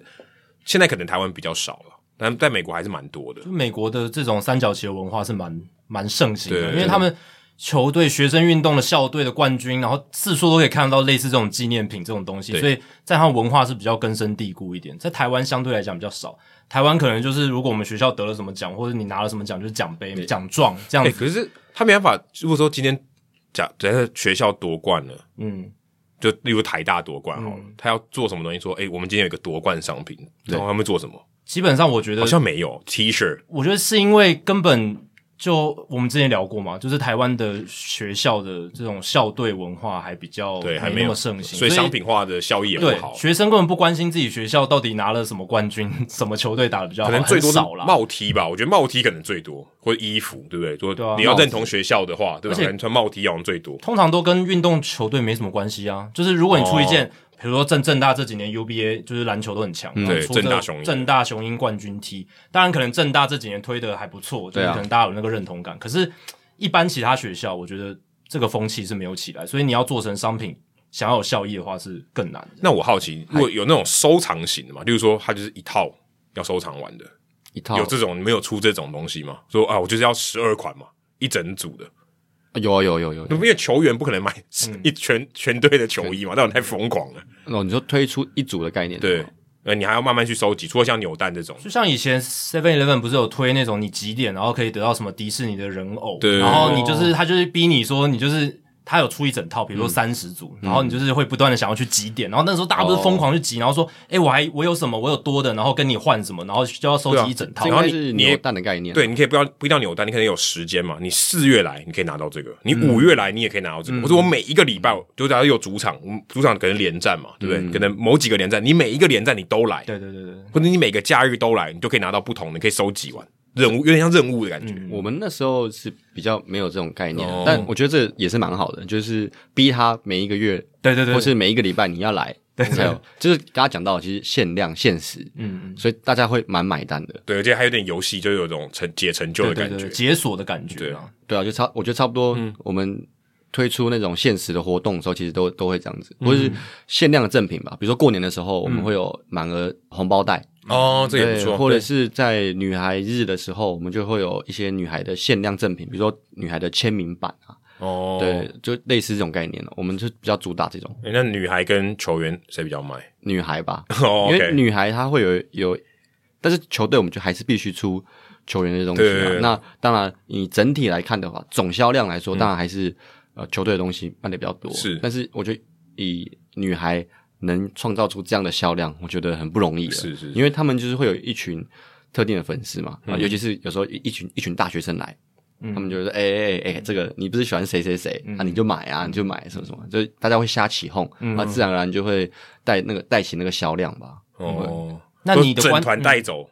整团带走算你多少钱？这样也有啊，也有，有有有，这个那个是要什么什么什么出场嘛？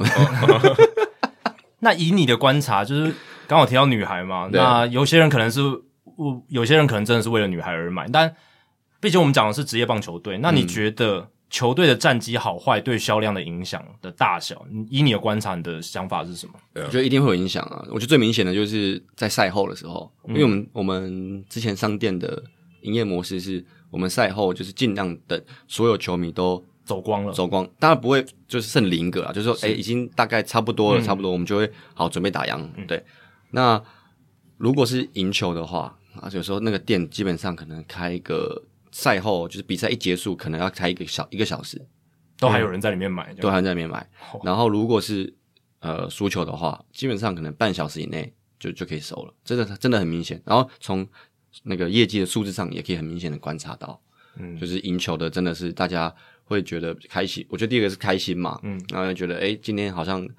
赢球了，然后好像可以带点什么东西回去，想买一个感觉，对，所以当然还球队的战绩好的时候，销量自然而然就会带动的。嗯，所以这个战绩其实对于职业球队来讲还是非常重要的一环啦，就是不只是说你球队可以打得嗯好战绩，然后球队进季后赛而已，而是你的周边效应。周边商品的销售，这些都会受到带动、受到刺激。对，因为毕竟职业球团最重要还是要赚钱嘛对。那赚钱的一个管道，除了进场买门票以外，那这个也是很重要。而且买门票，它门票不能让它还固定的嘛，对，它就只能卖那么多，它就算全部卖完，还是卖那么多。可是商品它基本上是没有天花板的，对你要可以爆卖，对不对？而且你行销部门再怎么绞尽脑汁想出再好的什么活动设计，我想应该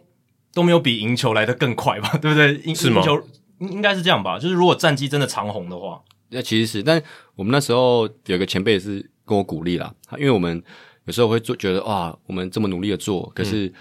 球队战绩在不好的时候，有时候可能球迷他的回馈并不是那么好，是就但其实不是我们的问题，对对对对，那他就跟我说，我们在这样的情况下，我们还能再多做些什么？嗯就不要、把地板拉高的感觉，对，就是不要去大。如果球队战绩好，嗯商品卖得好，那显现不出我们这个团队的价值。哦，是对对，是反过来想，就很是很正战面绩思不好考的时候，对如果还能够有一定的成绩，更能显示出你们行销团队的价值。对啊，你战绩好躺着做就可以了。对对对对，那不管谁来做都可以。所以对那时候，呃，我们就是去想出很多活动，真的就是，尤其是像在疫情的时候，对，哇嗯那哦那哇塞，那个连球迷都不会进，都不能进场欸嘞。对，所以我们就有推出一个那个直播抽奖。哦，对，所以那时候我觉得有些人会觉得说，啊，疫情然后导致可能销量往下掉，或者对嗯是球迷进不了场嘛。对对，那时候我们其实我们团队也想了真的很多，呃，各种远端连线，像是是是，呃应援团，我我那时候还不是啊，嗯但我们那时候应援团就是有拍那种健身影片，哦嗯，就是说，哎、你用应援舞蹈，你在家也可以做健运动对，做运动，哦我们拍了各跟系列，跟然着后大家一起跳舞，消耗我们就找热量这样。对，女孩球员一起来拍，嗯嗯，这样子，所以我觉得在那段时间也激发出大家蛮多创意的，有点像是你限制越多，你就就越需要你的这个创意和想象力嘛，对不对？如果今天你没有什么限制哦，大家随便都可以卖，对不对？嗯卖的很轻松。我现在限制越多，好难卖哦，对不对？然后球迷也不能来现场，反而我更有创意。对，就是我们在网络商城啊，我们要推出什么活动，对，因为你不能一一昧的打折，嗯，所以所以呃，打折也也有很多技巧跟学问、啊，是嗯是是对，就是比如买一送一跟这个买第二件五折，嗯，它其实有一些差别在的，是不是？对啊诶你们有因为战机做过促销活动吗？我记得像工程师他们之前好像输多少分嗯嘛，好像什么年年度最低分，好像六十六分还是多少分，他嗯就用六六折。有有有这种没有做过这种的吗？呃，我们觉得我们每次我们球队每次在做什么，不管是行销活动或是任何的呃新闻出来的时候，我觉得大家都会先负面攻击我 们。我我我其实有时候并不是不好，嗯，对，所以会受限于我们会很怕说我们会不会做这种负面事，算负面行销啦。哦，有一点点，嗯，对，但是那是算自嘲的一种，自对嘲，对对，至少这也一是种自嘲因。为对啊我们球队其实，在去年上半季的时候，是是战况是比较比较比较惨烈、嗯比较惨烈一对点对对的对对。那当然也有人提出说，要不要做这种行销？可是大家就会觉得，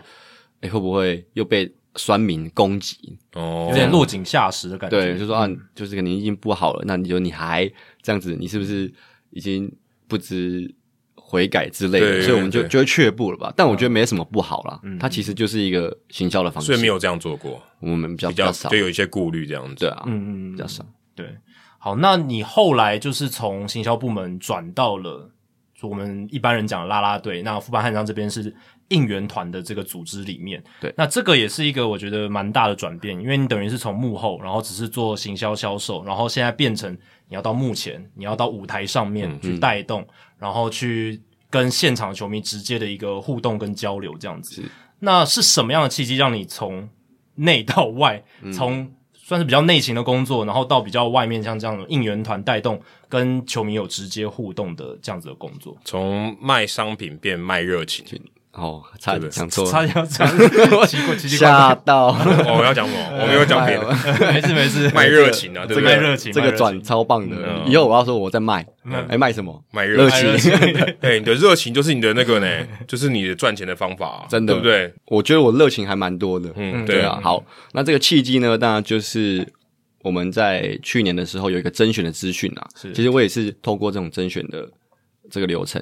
哦，对，只是说我原本的工作是在球团内部这样子，哦对，那我看到甄选之后呢，我一样投报名表。当然，在甄选投报名表之前，我也经过了蛮大的挣扎。我有问过我们团长是 Travis，是对啊，因为我跟他也是有私交嘛，所以我就问他说：“哎、你觉得我要去试看看嘛？”对啊，那他当然是跟我给我很多鼓励，他也一直跟我讲说，他觉得我们都是本身就是球迷，我们很喜欢棒球，对。然后他也自己有在打球，就是其实跟像我们一样这样，从小跟着家人一起去看球。哦，所以 Travis 是有打球的，他有打球因为，阿努没有打球嘛，对不对？阿怒，这我不啊，太确定。有，但我确嗯刚刚听他访问大叔野球五十三，他是说他以前是没有接触棒球的。对对，Travis 也是跟我，应该是跟我们很多人一样，就是从小就喜欢哦，是是棒球这个运动。是然后他有时候假日也会去打球，所以他就跟我说，他觉得应援团这份工作是可以更接近棒球一点。嗯嗯，对啊，那他就说，啊，你就先投啊，啊，又不一定会上。 嗯先踹踹看再说。 他说你在紧张什么？你先投再啊他跟你说又不见得会上，对啊，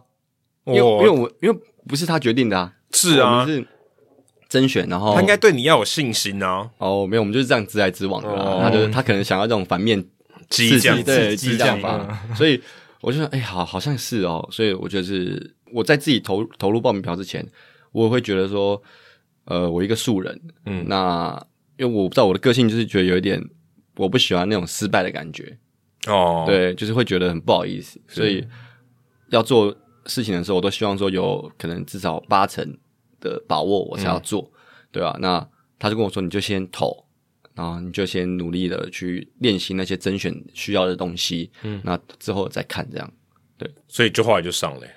对啊，就是报名，然后甄选就就成为这个练习生，然后后来再变团员这样。哇，那那个甄选的过程跟我们分享一下嘛？是要有什么舞蹈技巧吗？还是对要啊要？你嗯因为因为你们有一些是体力活嘛，对啊，嗯对而且哪一些是你比较不擅长，你还要一直说我我要加强，我要练的，呃，没有一个擅长。 有啦，直白 哎，我觉得当然就是要准备所有球员的那个应援舞蹈嘛，嗯对，然后还有哇，所以你还这，这真甄的要选跳舞甄选的时候就已经要记住了，对对对，还有还有有水场考嘛，嗯，水场考，然哇，后这么难，就是音乐一下你马上就要跳，对对对对对，哇就是这也太难了你吧你一抽呃林哲轩，然后你就要跳这样子，嗯然后要还有口号啊，要喊嘛，要带带带着对，要带喊动，哇，这个很然难欸后呢。还有这个呛那个呛死呛死曲对呛死曲嘛，你要把你练到就是反射，一那音乐一出来马上直接上升这 样。就是你睡觉的时候都在做那个动作这样子，对，说梦话都在喊口号，哎、这个比我想象中难很多哎、这个已经几乎就是已经变成你在职场上你就已经要就是已经到达你可以上台的地步了欸、你要先把自己练成职业的，然后再去甄选。因为你可能只是那种熟练不熟练问题，可是你反射马上就知道记住所有东西很困难呢、对，所以当然我觉得我自己的优势就是，我觉得我尴尬的时候，我比较可以去反应吧，就是我尴尬完我自己会再去接啦，嗯感觉，嗯，对不会对就整个冷掉这样子，你对还会想想办法去圆那个场，嗯，对，所以我我想我一直在想说，哎、到底是在选我干嘛？这样子就是哦还是有一种冒牌者症候群的感觉，为什么会选我就这会样？自我怀疑嗯吧。但有时候好像人生就是这样，就是你要去找一些可以鼓励自己的地方吧。我想说嗯啊，他们选我应该就是一定有我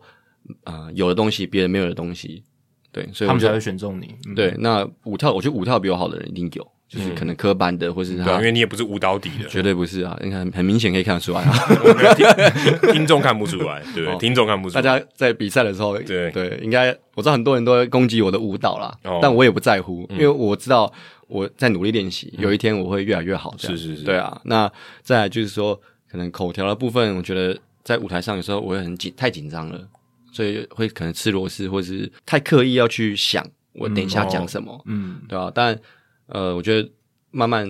队友们都给我鼓励啦，嗯他就是说你就慢慢练习，慢慢练习、就会越来越好这样子。哎、那你从练习生就直接就上了，对不对？就是等于就是跟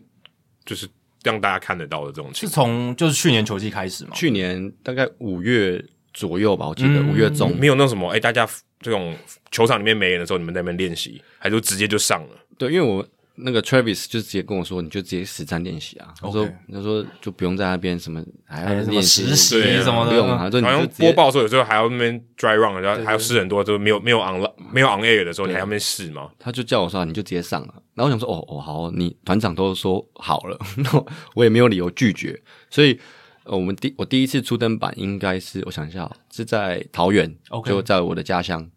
哎、这不是这不是客场吗？我客场我客场出登板的。哦，对对对。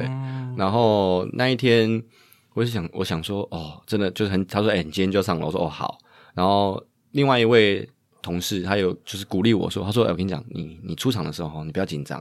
然后因为我觉得说不紧张是骗人的啦，你第一次要在那么多人面前跳舞，实在是很尴尬。因为平常自己私底下有时候 party 那种跳舞的、那种感觉还是不太一样。那他就跟我说：“你一定要记得一件事情，就是有可能等一下上去会有人骂你，或者叫你下来，或是说啊这跳的很烂等不是等。什么少林功夫好诶、 是什 么？有人丢有酒瓶，丢酒瓶，是这种？你是当时是浮现这种画面 吗？我觉得有，但是应该没有少林功夫啊。我觉得 但我蛮喜欢那一段电影是的，哎，真的。然后他就说，但是你一定要记得哦，一定会有一个人，呃，默默的支持你，就是在他不一定会表达出来，但是你一定要记得有这个人，然后你要为那个人继续跳下去。哦，对就发现面前一个人都没有。也没有不要啊再，吵啦！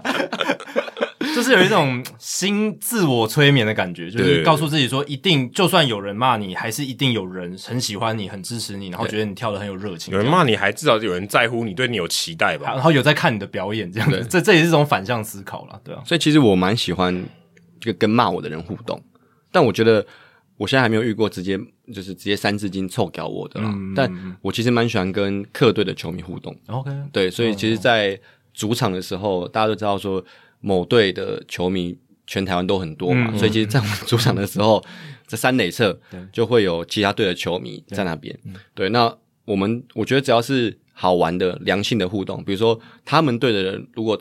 击出了安打或者是上垒，他们一定会叫嘛。嗯那我就会用比较滑稽的方式，就是说，哎、哎、你们小声一点，小声一点哦，低调低调。低调哎、我就嗯说你们不要那么大声哦。那如果我们的呃选手让他们出局了或者什么的，我就会故意动作很大，嗯，对，然后大家动作很很大完之后，最后还是会跟他们说哦谢谢啦。就他们大部分球迷是可以理解，就是我在做我的工作，是对我一定要帮我的球队加油。如果你还支持别队，那就尴尬了。对，那这那不只是尴尬对了，啊，那可能违反他的工作，对， 对对违反职业道德。对对对对，所以我就蛮喜欢跟别队的球迷互动。所以我觉得有时候别队的球迷在呃给我掌声或者是跟我说辛苦了、认可我的时候，我觉得那种感觉是比较特别的，因为、呃，等于是他不一定喜欢我们球队，但是他呃呃支持我们应援团，我就觉得蛮开心的。因为他可能喜欢那种气氛吧。嗯，我觉得他们会进场，我觉得气氛对他们来讲是很重要，因为他们毕竟他知道这不是他们主场嘛。可是我让他们还可以觉得，我即便不是我主场，我都还很享受。对啊那不是挺好的吗？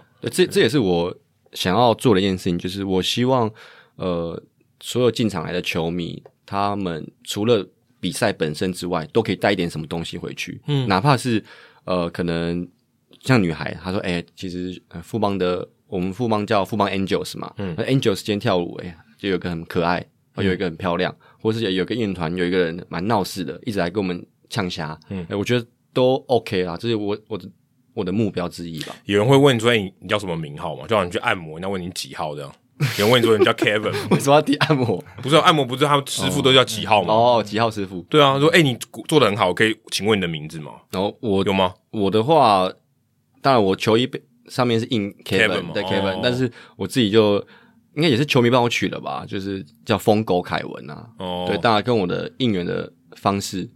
有关系你。下次就买 Great Maddox 的衣服穿在身上。这我可以帮那个 Kevin 作证啊，因为我上个球季去新庄看了，应该有三四次吧，而且我蛮常是坐在三垒侧那一边哦所所以以你刚刚讲那一段我也有印象。 那你这样的那时候知道他是他吗？当然知道，哦 对，我们好像有讲，啊我认得出我他们好像有聊过这件事 情。有有有对因为不不只是 Kevin 啊，其实你们的吉祥物有时候也会跑到三垒侧那边，然后去对跟像 Frankie 嗯，对就我们是的黄色的球迷有一些互动。他各队都会，他可能对会对对叫那个把他的黄色球衣脱掉。对对对对对对，就是这种很有趣的一些互动，对不是恶意，然后就对对是对跟客队球迷有很好的良性的互动，而且我觉得这样让他们觉得他们有被有被重视，算是吧因为。因为我们欢迎你来嘛啊有，然后我跟你参与啊跟你有互动嘛，对啊有参与啊如果就是把你冷落在那边，好像你来没来跟我没关我系我。们自己私底下都讲，我们超级喜欢别队的球迷来的，嗯，因为越多越好。你来就是我们票房赚对啊对啊对啊你尽量来多一点。对啊，然后 Kevin 的那个疯狗这个昵称也算是真的是我觉得取得的蛮好的，因为、是 因为他在场上在做应援的时候非常非常投入，而且是你可以看到他是把整个百分之百的力量用在舞台上面，哎，差不多。浑身解数就是那个样子。他每次都激动到面红耳赤，然后那个挥汗如雨，这些都不是夸饰法，是真 的。真的，我看到他应援的影片就是这样，他好像有点就是使出全力耶。我最我印象最深刻就是王思聪的加油！然后哦，那个真的是，因为你几乎全程就是不断的在空中，你都在空中，就是不断的跳，因为他他那个舞就是对不断的跳嘛，然后手比出那个手枪的手势这样子。哎，你你是那个吗？中学那一场吗？悍将中学那一场，悍将中学好像是，因为那那场我印象很深刻，因为王思聪一直打界 外，嗯他一直打，所以音乐就一直放，你对，一知道直放吗？他音乐曲，一直放， 一直放。那你疯掉嘞、我记得网网络上有影片，嗯反正你就打王思聪，然后 Kevin 应该就有。我记得好像我帮跳了，好像十十来几次有十几，分钟有，十几分，真的，我不知道有没有那么久了，反正真的跳很长。度日如年的感觉。然后你又不能停，因为你不能停啊，你不能哦好累哦，不是我喝个水。不行，然后球迷就在前面，然后球迷他们，我很喜欢球迷跟我互嗯动，就是、他们知道我很累，然后他们就会说：“哎、你累了哦，你累了，哎累了 吗？累了吗？对，然后我就会说还好，然后哇，然后继续继续跳这样子。然后我觉得我们这个应援团工作有一个就是要，即使你很累，你要展现出活力的那一面。这很难啊，嗯对这个很这个很难啊。对，当有时候我会故意用演的啦，就讲说哦哦，真的有有有有点累这样。那球迷可能他们如果他们喜欢我这种方式，其实我就继续下去啊。嗯对啊，哎、反而像如果你是 Frankie，就是你如果是吉祥物，就是你等于是没有个人的，就是看不到脸的话，大家会不会觉得你因为看得到你的脸，还把你当做一个人，人也会累嘛，对不对？对对会把你哎、好像你你有表情什么，大家会哎、在乎你是一个人，你真的累，大家也会哎、觉得会关心你这样。所以其实我觉得蛮特别，就是他们有时候他们看到我，大部分是在舞台上疯狂的一面，所以有时候他们可能在我我走去上厕所的时候，或是买东西吃，看到我的时候，他们就说：“哎、你怎么不疯了？”我想说：“ 我上厕所啊，什么 嗯一边跳一边上厕所一吗，直甩啊甩来甩 去，不要怎么疯了？”我说：“没有，我就是。”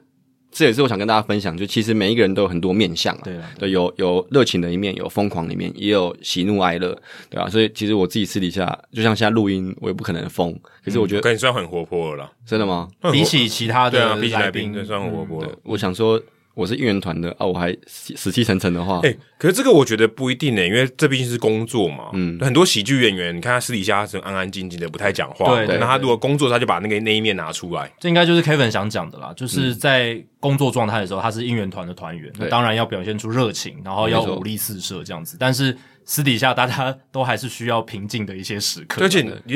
某种程度上也算养精蓄锐吧，你一直当然啊一直当然疯狂，不能一直放电呐、对啊你一直那放个电池会没电对啊啊。我觉得这个也是我们团长他之前跟我分享，他就说，像我在前期在应援的时候，可能前呃前面几局都放电，整个大对就直接用太掉用力，爆结果冲，好好死不死延长，我要我整个累掉， 嗯呃没没力，没电嗯而且延长赛更重要，因为它更紧绷，对更需要带动大家，没对不对？错反而更重要。所以他看到我，我记得好像第一次还是第二次的时候，我我坐在那个休息区的时候，哇，整个太真的有点太嗯累了。然后他就跟我说：“哎、哎、要注意专业，专嗯业，对啊。是是然后他就说：“哎、其实也有也有一些女孩会就是提醒我说，哦，其实跟我分享，其实你你要怎么去配那个数啊？配其实速我觉得对啊像跑步吧，对啊，对对对要就是倍速，就是前面你可能要要先收敛一嗯点，然后可能到后面你再全力释放这嗯因为样子，毕竟如果你都是全力的话，你可能很快就真的没力了。对啊，对，因为你有时候不知道你的极限，用太多了，你就就 burn out 了，对不对？就没有力量了。对，算是那我们也很好奇的就是啦啦队男女性别的一个编制啦，因为呃大家都知道女生大部分是负责这个啦啦队跳舞的部分哦。那现在当然也有不同多元的角色，像魏全龙他们有小蚂蚁，其实也他是负责跳舞的哦。对他跟呃 Kevin 在富邦悍将这个 team 富邦这个里面应援团团员的角色是比较不一样的，比较不一样。啊对可不可以跟我们介绍一下？就是你身为男性，然后在这个应援团担任团员，然后负责带动口号，嗯，跟啦啦队的角色差异实际上会在哪里？然后还有跟小蚂蚁这样子一个角色会对啊差在我哪们里？有一些分工嘛。对啊，不对啊，嗯，像我们在去年年中的时候，中间的中，然后、成立了一个 Team 富邦。是那其实这个 Team 富邦里面就涵盖了我们的富邦 Angels，就是女孩，还有我们的吉祥物，不管是篮球、棒球的篮球的比尔，嗯，还有棒球的 Frankie 跟 Bonnie。那再来就是我们的应援团员，有我们的 Travis 团长带领我跟 Juicy，嗯，对这样一个编制。那我们的宗旨当然就是希望带散播欢乐、散播爱啦，对，然后在棒不管在棒球、篮球或是其他的呃任何的公益场合，或是可能节目上，大家都可以看到这样子。那当然回归到应援团的部分的话，呃我们的话就是要拿麦克风，嗯，大家比较熟悉的拿着麦克风喊口号，带领大家。那当然舞蹈的部分，我们也会也会跳这样子，也也要也要熟悉这样。啊，所以你等于练舞的时候也要一起。呃，我也很想一起，但是哦没有没有，对对对，这不是应该福利吗？呃，就是因为可能他们有自己的练舞时间啊，我们你就是你可以配合他们哎啊。我 我我一直很都很想很愿意配 合。啊 一直配合不上了。啊哎、讲到女孩，我整个劲都来了哈。哎、 哎所以在编制上的话，我们就是男生就是跳舞跟嗯喊口号、这样。那啦啦队的话，就是比如说他们会有这个赛前的舞蹈表演啊，嗯，哎对，呃，场中舞局的时候会有表演，嗯，对。然后还有我们的女孩是在一二三局跟应该七八九。呃七八九，就是中间他们休息这样，嗯对对所以他们会出来跳舞。嗯，这样了解。那对你啊都你一到九局都要在。我的话，我们去年的编制是，我是跳，呃我是喊四五六，嗯嗯，然后七八九一起跳哦，一 OK 二三就是所以准备。都大家都是六局的过塔就对了。对，那 Travis 的话，团长就是全部，哦对，他比较累哦，对嗯，责责任很重啊责任大，是责任对大啊。那薪水应该也比你高了。哎这这应该的，合理啦， 应这该合理，对啊这合理，这合理。对，虽然是其他球队，但是像乐天他们现在有女队长嘛，那也就是要带口号，其实也要跟着一起跳，其实也对也是蛮辛苦也的，蛮累的，又真的是要蛮又累要跳又要喊，很累很累啊。因为我觉得喊他不只是单纯喊，他还要看现场的一个状况，然后带动球迷，然后要带动作，然后要看球迷的反应。嗯对其实这个很考验那个临时的反对应，跟他对于现场气氛的一个掌握。还不是怎么呼吸调节，说我只要把声音喊出来，他还有他临场应变的可能成分更多啊还。要注意场上、欸，还要注意场上现在什么局面呢、欸？所以这也是我觉得 Travis 他希望我直接实战上的原因，就是很多东西场上的随机应变真的实在是练习不来，也教不来。对，没对错比，如说在场上有球员受伤的时候，嗯那你要赶快跟大家，请大家一起给他鼓励对或者对对是对对掌声，这种长暂停最痛苦了，对吧对？啊。然后或者是有冲突的时候，嗯你不能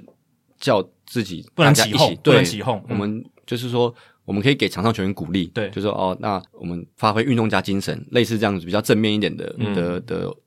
加油方式啊，嗯对啊。那还有再来就是场上可能随时会有，比如说换头或者是、呃选手受伤吧，那我们也要随时就注意场上状况，然后跟大家说，哎、我们一起来帮谁加油，这样子，嗯对啊，诶有没有那种比赛可能不如大家，就是可能不如富邦的意嗯哦，比赛很闷，是然后你们怎么带，大家也都有点无精打采嗯的，这种情况也是有嘛？这种应该对你们来讲，你这种应该不太好过吧？还是你觉得这种是最好发挥的时候？其实我我觉得主客场比较不一样，嗯，对，因为主场的话，第一个是人比较多，然后他我们因为我们还有一个 DJ 老师，嗯对，所以有时候要跟 DJ 老师配合。那在主场的话，我们比较就是喊口号的部分，嗯，对。但是在客场的话，就真的是像 a l n 刚刚讲的，我们可能如果比赛比较闷的时候，我们可能真的就要凝聚大家，比如说来。像我是比较少，因为我觉得我还不太会掌握那种气氛。嗯但像 Travis 的话，他就是会说，哦，虽然现在落后二十分，我们还是有没机有没会有哦没哎有。没有没有没有这种没有这种 东西，我觉得没有。昨天 哪里这个 Chargers 对 Jaguars 落后二十七比零，还赢诶，二十分算什么？哦，好，但那是美式足球， 对没？ 我想说，嗯棒球队哪个 j o g 没有，那是美式 足球。那富邦不会有这种落后二十分的， 别对了嗯哈。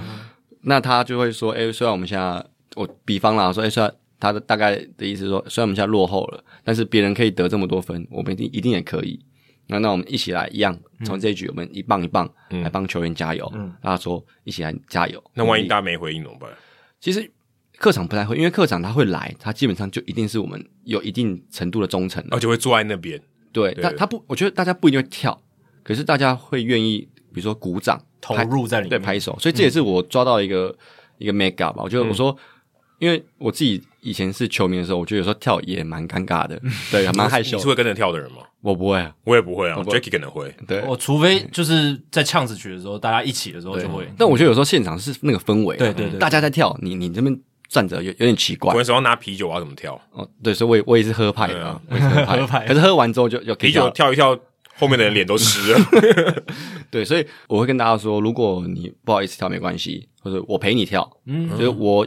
有时候我会直接站在他旁边跟他一起嗯跳。那其实大部分人都会愿意稍微挥动一下啦，嗯因为我回归到我刚才讲，就是我希望他来球场带走嗯一些除了比赛一点的回忆，流点汗也可以。对，有点他就是哎、真的有那种是来运动的哦，真的是来运动有，真的人有也，有，真的有，对对对，就是他当做这边来上健身房、上团课，这是真的有，我会遇过，因为我就有时候我会在那边看，我说，哎，这个这个这个他不是球迷蛮哦，新奇的啊答 案的。对，因为他就是应援曲那个舞蹈就是这样这样嘛，他就是一组动作，然后可差以不多呃隔一段时间重复做一次，做一次，做一次，做一次，对这样 真的有有有点真的像在做韵律舞蹈的感觉。对所以他如果是他那个嗯穿着就是你去上韵律教室那那种穿着，你说他不是来跳舞的，他不来是来运动、 对，有氧运动的可是人，啊如果三个小时的比赛，可能有一个半小时他没有跳嘛？没有，因为他可以休休休息息啊啊，对啊，对啊但我们做运动的时候也是需要间歇休息啊。对，啊所以我在想，应该有这种人啊，就是他把他当当做来上舞蹈课，没有，下次你就推这个，你说舞蹈课吗？不是就现场来，我们就有就这样子。你就是想要这个消耗你的热量，是不是？欢迎你来你，说开像潘潘洛迪老师这种，没可能韵律课嘛嗯没可能没有到那么夸张或者那么激烈，但是行销口号变成说，对哎、你来球场不止享受乐趣，还可以来运动对健啊，身，或者强你身们都拿水瓶嗯嘛，还可以增加点重量，哦对不 这对？可以呢，对对对啊还蛮嗨的，就是说说，哎，我觉得好像可以，哎，可以，我觉得可以。我们一直都很希望这样子，因为像 Travis 他自己有在健身呐、对哦啊，所以他都把它当做那种有氧在跳。嗯，对他可能也是为了他他健身，可能也是为了工作嘛，对不对对？为了他更好的体力或者肌力这样。嗯，所以还有现在现在这种运动风气越来越强，然后网红有很多这种运动类的这种网红，也许可以合作一下之类的，感不感错觉是欸个我契都没有机。想有过搞头，对，有搞头因。为对啊，蛮会流汗的哦，我说会这在那个会现场是蛮会流如汗。果你每一组都跳的话，对，认真跳的话，对啊尤其是那个呛死曲，有时候一下就十几分钟，对啊，要是打了很久的话，真的是会很久，会虚脱了，呃真的真的是会虚脱。会消耗到体力。对，所以那如果今天你觉得最不好的情况，就是让你觉得最失望，就是大家都不跳，还是说怎么还是什么情况？说哎、诶你喊的很用力，结果大家都很冷静，会有这种你觉得比较对你来讲比较不想看到的情况吗？比较会不会比较沮丧？沮丧哦，我我觉得是来自于自己的表现不好吧。嗯哦检讨的时候，对，因为其实他会来球场，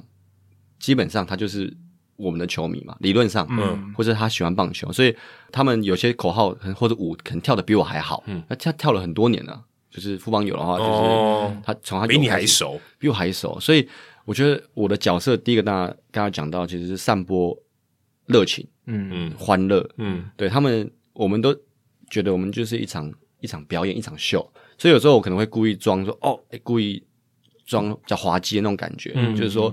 那你说认真要看跳舞的话，其实是看女孩就好了嘛，是对，或者他们自己就会跳了。那他们要的是什么？他们要的可能是跟有一个人跟他互动，嗯所以我可能有时候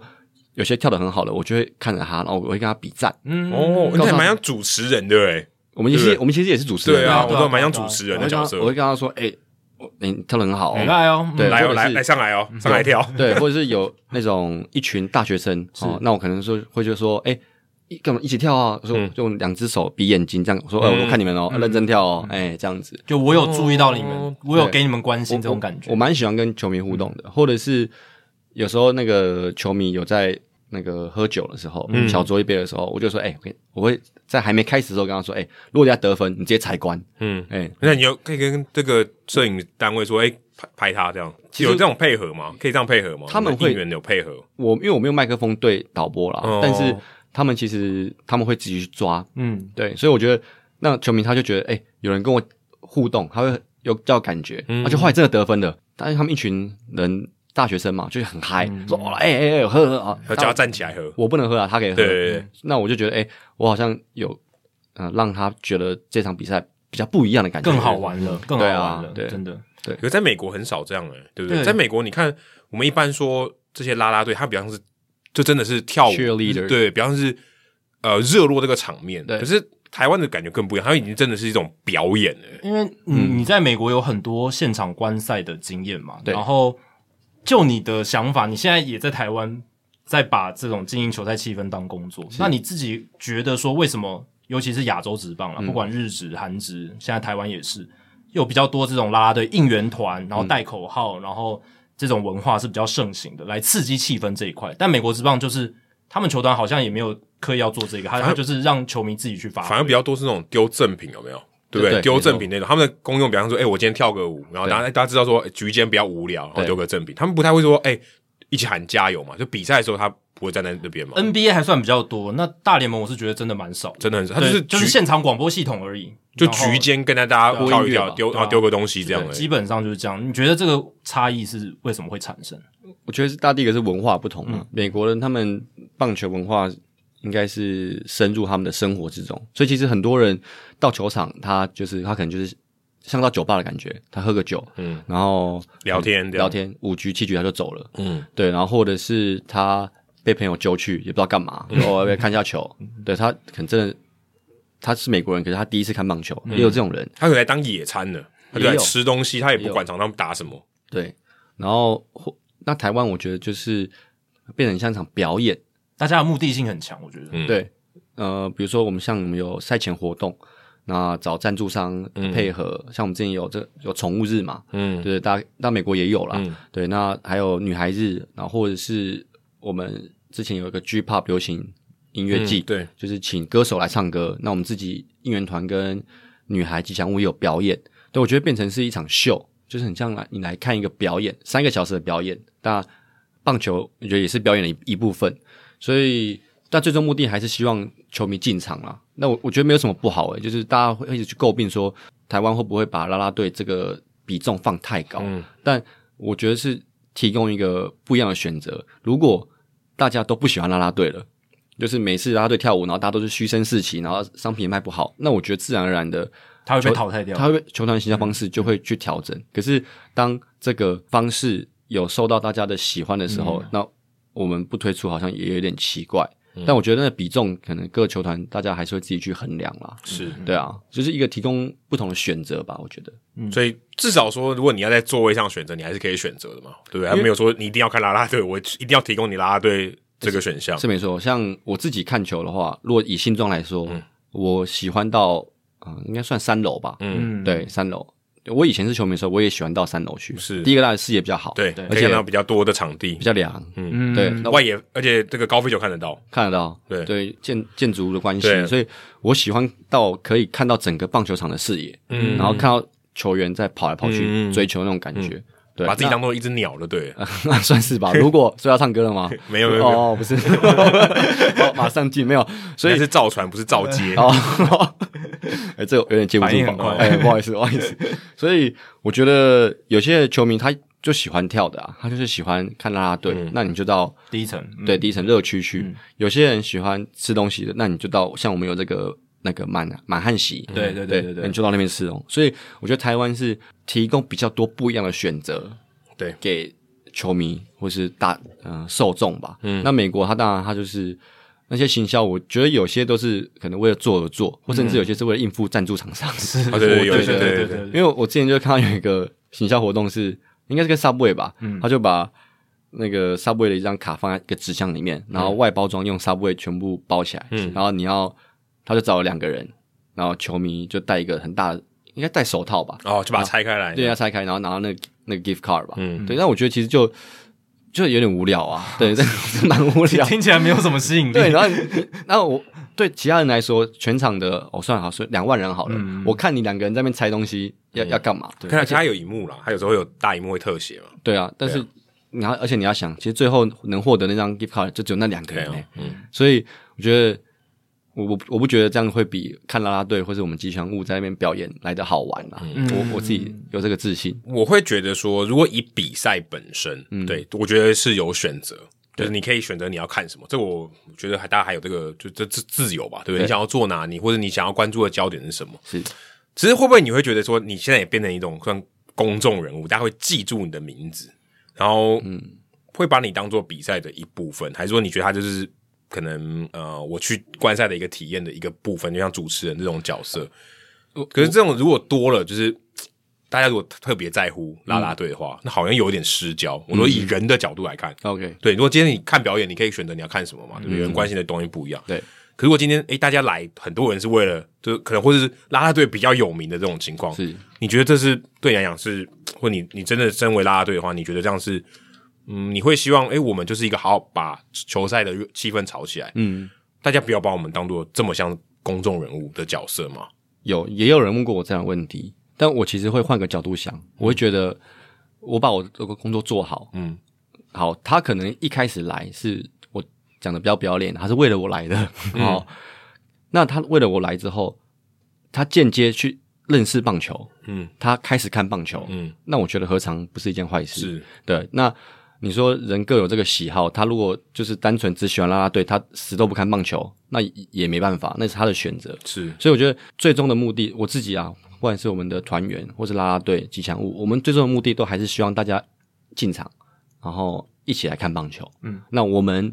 我自己的话，我觉得是我陪着你们看棒球。嗯如果你想跳舞，我陪你跳舞；嗯你你要嗨，我陪你嗨。嗯，对我我我觉得我自己的设定会是这样子，所以我有点人来疯吧。如果现场球迷嗨，我好啊，那要嗨，我比你一起比你嗨、啊，你你也不用觉得尴尬，因为我也比你尴尬，嗯对啊。所以 Alan 讲到那个啦啦队的比重会不会太高？嗯我觉得难免啊，难免大家会有这种觉得，诶、会不会太 focus 在啦啦队？而且我觉得你比较不一样，我觉得你的工作真的完全依附在球赛，是你你就是球赛的一部分，或者球赛的环境的一部分。可是有时候可能啦啦队脱有点脱离，对不对？大家会觉得，哎、啦啦队是啦啦队，球赛是球赛，我觉得这有点可惜，嗯对不对？就是，哎、啦啦队其实是跟着球赛存在的，对，对，好像到后来有点不是这样，对不对？我觉得会有点有一点那种感觉，难，我觉得难免。就变成明，可能变明星了，嗯对对不对？他变艺人了，对就可能有点可惜，嗯但但我觉得最后我们自己球队的话，大部分还是会比较强调说，我们是不管是棒球队或是篮球队嗯的啦啦队，然后希望大家多多进场。所以其实像我们有很多活动都是，当然是会请女孩，可是尽量围绕在运动，嗯比如说像我们篮球之前有推出过一个，就是女孩在包厢陪你看球，嗯你可以近距离跟女孩互动，但我觉得本质还是看球，嗯哎 OK，对，嗯所以对不是说哦，呃，到外面哪个地方，然后不做跟棒球相关的，嗯或是篮球就的事情就可这样能变成艺人这样明对星，了，嗯但我觉得未来这也是一个方向啦。那如果他他越来越红了，嗯那大家也会知道这支棒球队，我觉得何尝不是一件坏事对啊，吧？之前像张教练就讲说，知道林香的人比知道林立的人还多，哦，这这、呃我爸也问过我、哎，对吧？对我林爸立最可以就是现在中华之邦最强的了吧？对 MVP 对不对？没错，可是知道林香的人可能真的比林立的还要多。我说以一般所有的人来讲的话是，真的。但换个角度来想，如果他们因为诶看到了林湘的新闻说，诶他是哦原来职棒有这样一个人物，他多少接碰到了一点职棒的东西，没错，也是帮职棒一种曝光、啊。当然，他很少人会因为哦看了林湘的新闻就真的变棒球迷，确实是这样没应错该。很难啊。但就是至少有有诶有帮助职棒有多一些的曝光。但如果有人觉得去看球，他可能不是棒球迷，可是看到 Kevin 的表演，他搞不好喜欢上棒球，或者他很喜欢这种气氛。对啊对啊我说他对啊喜欢这种现场的气氛。这个是我在努力的，我也想做的一件事情。嗯，对啊，而且我是觉得啦啦队的女孩们，其实她们在这十多年来也帮助台湾球场的气氛贡献很大嘛，对贡献很多对对对老实讲，也有些人就是因为刚刚讲了，不管是被 Kevin 的气氛带动所吸引，或是某些女孩的跳舞的带动所吸引，她。因为这样子而喜欢棒球场的气氛，她可能一开始还看不懂棒球，她只嗯是喜欢气氛而已。对但看久了，去球场多久了，她也开始关心球员的新闻，最后变成一个本职迷，这也是一个有可能发生的曲线。啊我我我认同，这个嗯我蛮认同，所以我也一直跟自己讲说，有些人会说啊，你跳得这么这么累，嗯是为了是什么？我也不知道，我也不知道为了什么，因为嗯就为了跟啦啦队当同事，这这个是这个是开心的吗？ 那是很开心的啊。是啊但是啊但嗯有有时候其实蛮压抑的啦。不，呃诶、这种东西是一个边际曲线的这种效益嘛，对不对？你一开始看到可能很开心，相处了半年，可能觉得他是同事，对会吧？会习惯或什么，就新鲜感会渐渐消失吗？我我还好，我现在还是保有那个热还蛮情。习惯还有这个每热情每很天好都很期待去上班，这对啊样，很很期待去球场有。时候跳跳蛮累的，然后看一下旁边的同事，哦，整个还不错呃精神又来了。精神。 那其实，在舞台上，我们还是展现出专业啦。是是是对对是啊对。，但你可以自己提升一下那。主要是很多球迷在看啦，哎，也不好意思太混 这样。对，然后眼睛如果看不对的地方嗯，他怕被球迷拍到嗯啊，所以其实，在场上不太敢乱来眼睛闭起来，或戴墨镜看，这心里哦，对，所以戴墨镜的时候，呃，不能这样讲出来了，这样 大家大家看到我戴墨镜这，样就 对，所以你先把你富邦球团的身份先卸下来。我先问一下，就是说，如果你今天回归完全球迷的身份，是你自己比较喜欢我们刚刚提到美国那一种的这种球场的氛围经营，就是文化底蕴比较深的，然后就是球迷到现场，他就是只是想要做自己的事情。那当然有一部分是很热情的球迷，但是现场气氛就是靠球迷自己去掌控。对是那台湾亚洲职棒这一种的形式，就是靠应援团啦啦队比较多这样子的一个形式。那你自己是球迷身份的话，你自己比较喜欢哪一种？我如果是球迷的话，我会喜欢大联盟那种，嗯因为他们会直接直接喷球员呐。嗯，对对对，台台湾对嗯也，会，台湾也会，但台湾通常如 果他会如果你喷的太用力，还被请出去。对，会会会，因为我觉得台湾的比较，台湾棒球场比较主打，现在比较主打健康、清晰是是、嗯欢乐，对。但在、哎、可在美国也是 family 的、也是是嗯给家庭去的。但是你只要不要是呃彼此有攻击的嗯话，其实你在骂球员那些不会有 OK 人的，管你。嗯，所以我都每次会听，然后觉得蛮蛮好笑的。对啊就是球员打不好的时候就会有人，而且他们因为会喝醉嘛，对然后就讲的很难听，这样就是会哎、没有，可他们有时候幽那个幽默感是会出来，是对好笑的。也有一些高级嘲讽，对是真的，对超高级对嘲讽，我超喜欢我。这一球我妈都接得到，这对样我子。我叫我阿妈来好了，对对，或者你什么回去安亲班好了，对之类，在美国啦，对，对，所以我我是喜欢这个部分的，然后还有哦就是喝啤酒吧，嗯我觉得因为台湾不知道是什么关系，就是台十湾八岁以下不能喝酒。哦嗯对跟要宣讲一下对，跟大家讲一下。好，那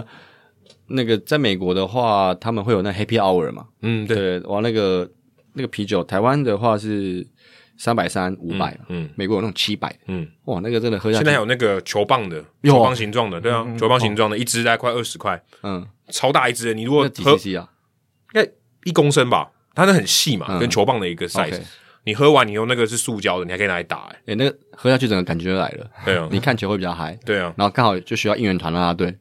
炒热气氛。可是这个台湾我觉得比较难连接在一对啊起，比较难。而且我对啊，而且我觉得台湾可能对至少在球场或是贩卖酒精饮料还是稍微比较负面一点点，还是比较负面一点点。就文化，我觉得这种文化不太一样，对嗯所以我觉得有时候我也会想要看啦啦队跳舞，就是就是跳舞一下吧，流点汗，嗯嗯，所以也会有。所以我觉得我刚才讲到，就是其实就是提供不同的选项给嗯大家。那如果你喜欢看球的本职球迷，那就到可能非热区，嗯嗯，对，大家有也有人会说了，我就想在热区看，可是我不想跳舞，我觉得也 OK，我们从来不会逼大有家这。样的人多吗？我觉得有诶、比但是例大概有没有十趴？我把大炮哥扣掉我觉得其实大炮哥还是少数欸诶、哦，是哦，对，就是并没有那么多啊，真的对没有像大家还是讲那么因夸为张因。为那位置就两排而已，啊 在后面就不是炮哥，因为他就太太我远。我觉得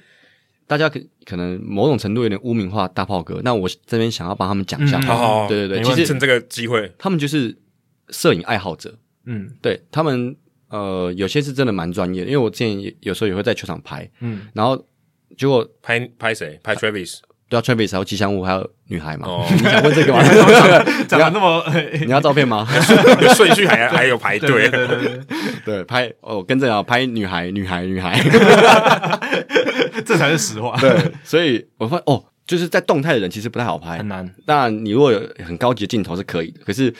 在拍动态，然后还有在球场在比赛的时候，应援舞台的灯是暗的，因嗯为不能亮嘛，这样嗯，就会影就响是场上。会影响，对对对对，所以外野手会影响。他们有些人真的是把它当做一种摄影的练习。对，我不讲那种真的对女孩痴狂的人啊，有，但是也有一部分人是其实只是练习，嗯嗯，对吧、所以大家。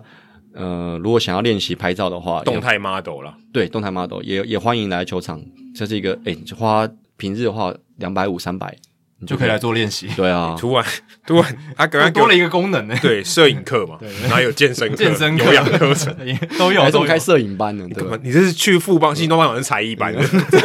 去富邦新庄球场变才艺班的对啊，场地真的啊。然后那 个下次你全英文带动，还可以教英文。哦，哎其实我我有时候也会加一点啊，嗯就是那种什么 Here we go 这种简单，嗯嗯嗯因为其实大家在台湾大家还是习惯用中文哎应援，突然讲到这个，我也是临时想到，像台北外国的球迷应该相相对比较多哈。啊我天跟我觉得天母多一点。对，那这个他们是可以接受的嘛？你说应援舞蹈吗？对啊，就是因因为为他文化这种事情，嗯这种对他们来讲是很新奇我嘛跟你。讲，我们球场有一个英文老师，嗯嗯，他是我可以可以讲他名字吗？我知道他是谁，像嘛，嗯对，他是西雅图的铁粉，嗯他就是那种真的热血到一个，他每一首都会跳，嗯然后他每次看到我都会很热情，就是、诶打招呼。怎么没有找他来当这个应援团的？他是英文老师啊，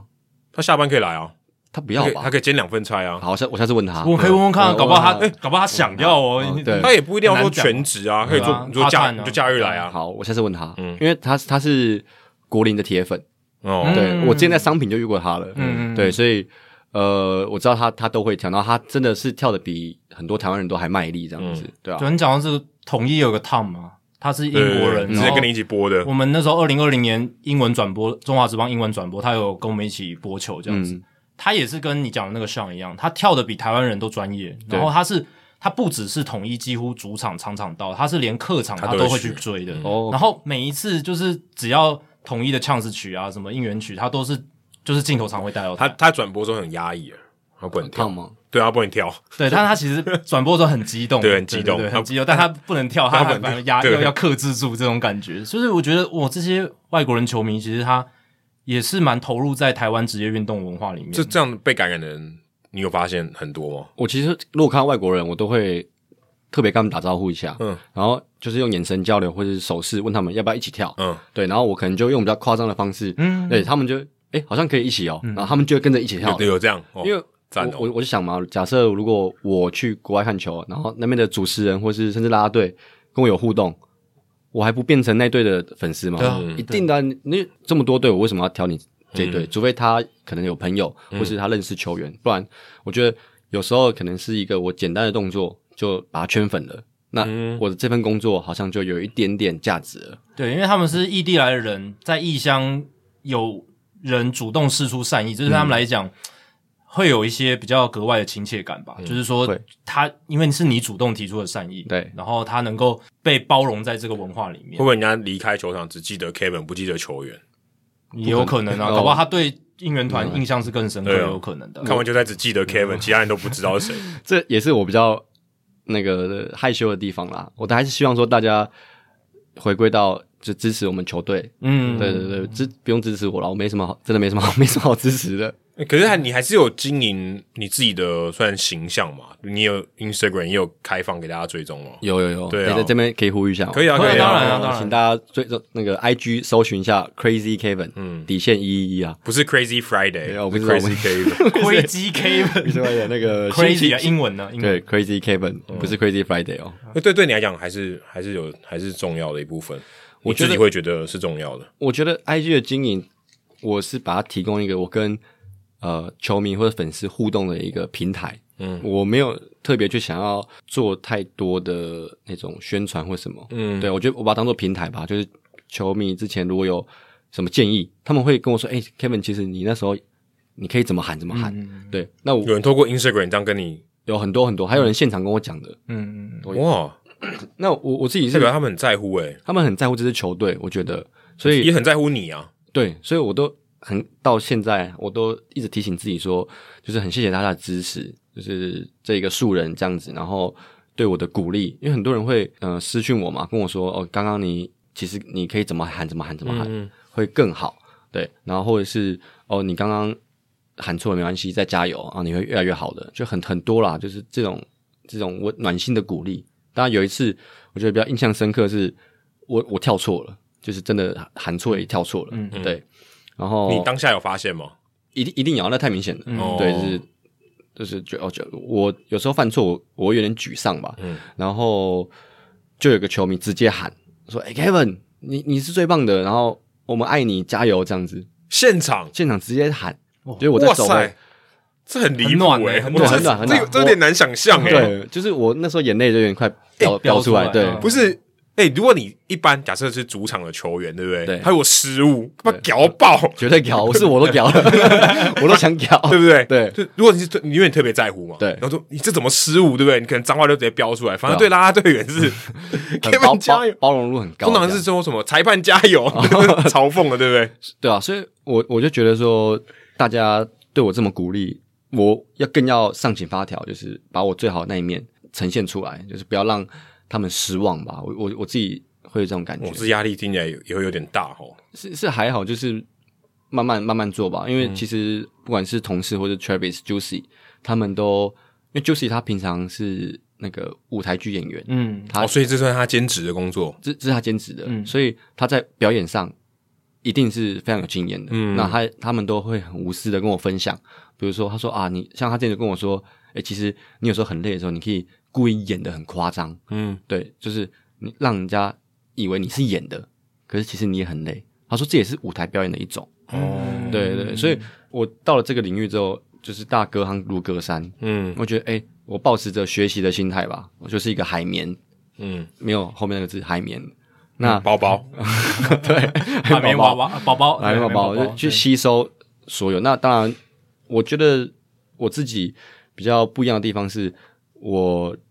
在舞台上那个疯狂里面，其实我自己私底下也会有，嗯，所以我不是很刻意去营造出来那个那一个我的。对，当然，所以我会觉得我就是某种程度在做自己吧，然后只是把那个自己再强放大化，、嗯，强化、放大在舞台上给大家看。哎、其实你刚才讲到舞台剧，其实我突然觉得你的工作也蛮像舞台剧的、就是在舞音台上的甚表演者、啊，甚至是音乐。乐剧，因为你你有你有表演嘛，而且你其因为舞台剧我觉得最有趣，它跟电影不一样，电影看不到对那个观众的反应嘛，。对，可是舞台剧你可以，对吧？你会看到，如果大家不不觉得不好笑，你对可能会被到会被影响，对啊它那个回馈感是很强的，对，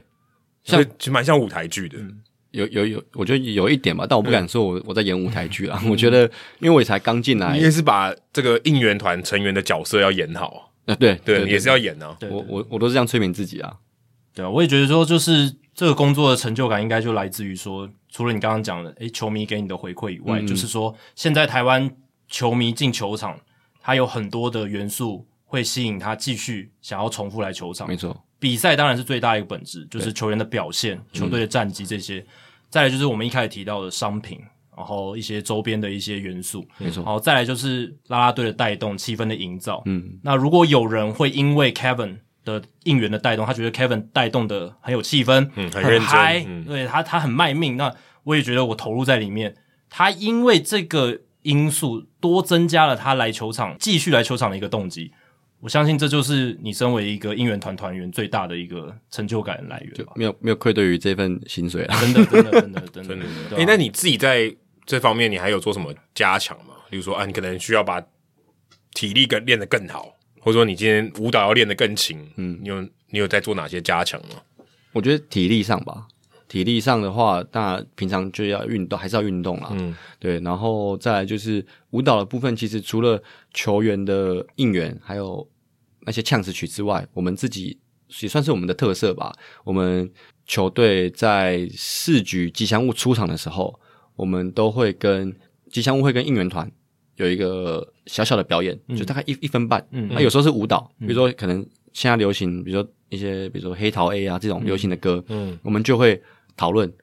对，有时候可能是当天决定的，然后就嗯花一点时间去准备这个舞蹈，然后让吉祥物出场的时候，不是只是走出来而已，嗯就是它有一个开场 opening 的感觉。对，因为然后再来就是有时候可能是像他们之前就说在应援舞台上表演福福利挺身， 嗯，哦，我跟 Travis 看谁先挺这样子，就用那一分半，然后就一直做，一直做，一直做。有我有这一段我有看到，这也哦我在现太场看到 ，这也太累了很吧？超，对，所以因为我们两个本来就都有在运动，所以我们就觉得，哎、好像要给球迷带来什么一点特别的表演。嗯，之前还有那个人体叠罗汉，好像是我在最后一层吧，然后 Travis 在第二层，吉祥物在第三层。 Juicy 在这上面，没有没有没有，大大家一直说 要会 Juicy，不会出事啊可是我们都挑 Juicy 不在的时 候， ？OK OK OK，这也可以完成一个梗 吗？哎，可以啦，我觉得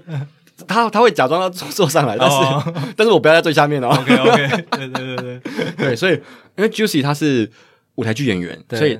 他在的时候，有时候他们就会演舞台剧、哦，小段的一个段子这样的感觉。嗯所以我觉得，因为平常我们都玩在一起，对，就像 Travis 还有吉祥物，然后还有这个 Juicy，那我们有时候就会讨论说，哎、不然今天来玩个什么东西？对，那我觉得我们大家都是保持着尝尝试的心态，哎、这个球迷反应好，那我们就继续做二点零、三点零，嗯哎，这个不好，哎、为什么不好？我们调整一下，就是大概哦，所以其实你除了刚我们一般说把舞蹈记熟、把体力练嗯好、这些基本的东西要做到以外，你还要每天想梗呢、我、这也不容，这也很辛要苦，推不陈容出易耶、新啊，对啊，推陈。嗯要有一些变化啊，对不对？对，算是吧，因为我觉得那是我们生活的一部分。嗯我自己私底下，我们也是有时候会讲一些五四三，那可以搬上舞台的，我们就搬上舞台；那不行的，可能就看怎么调整。嗯当然，我觉得最重要还是让球迷开心吧。有时候看到球迷给予的回馈的时候，就是我们这个表演他们喜欢的时候，嗯，嗯，我就会觉得，哎、好像可以再继续撑下去了。这样，嗯，这可以做到几岁？我我不知道，我我每天都当最后一天在跳呢、你是燃烧 Michael Jordan 生命 吗？ 的哦真燃的吗烧生命啊我的不敢跳说舞，我跟 Michael Jordan 一样，但是对像 J.K. 讲的，我觉得我今天上了舞台，我就全力，我不会想说哦有点累，我不要，我会真的有还是会有点惰性的时候啦。但有时候看到球迷的反应的时候，你觉得哦好好，我再我再再跳跳一下，再逼着自己再往上，再夸张一点，嗯，对啊，每天都当最后一天，不会很累哦。 呃，是是有是有一点的，啊哎、我不行了，我明天就不来跳了， 我今天当最后一天来跳。 可是你就觉得还有人在支持你啊，哦就是很很多球迷像这样休赛季，他们嗯就会偶尔不时会失去来说，哎、很期待开季，嗯，就是我就回想到我自己以前是球迷，我但我现在也是啊，嗯，那就会好好期待那个三月四月来，然后整个冬天就觉得好无聊，嗯，所以我我懂他们的心情，所以我觉得啊、好，没关系，那我我继续努力下去。如果还有人喜欢我的话，对我觉得如果呃全部的人都呃不喜欢我，然后私讯，其实其实大家可以跟副跟公司讲嘛，就请公司把我换掉。那我我也觉得没关系，那就是，所以我才说我每天都当最后一天在跳。就是假设大家明天都不喜欢我了，那我觉得也也没关系，就是我很用力的在沉浸在舞台上表演了，这样、哇，你很真的很像艺人呢、欸 哎有吗？我觉得，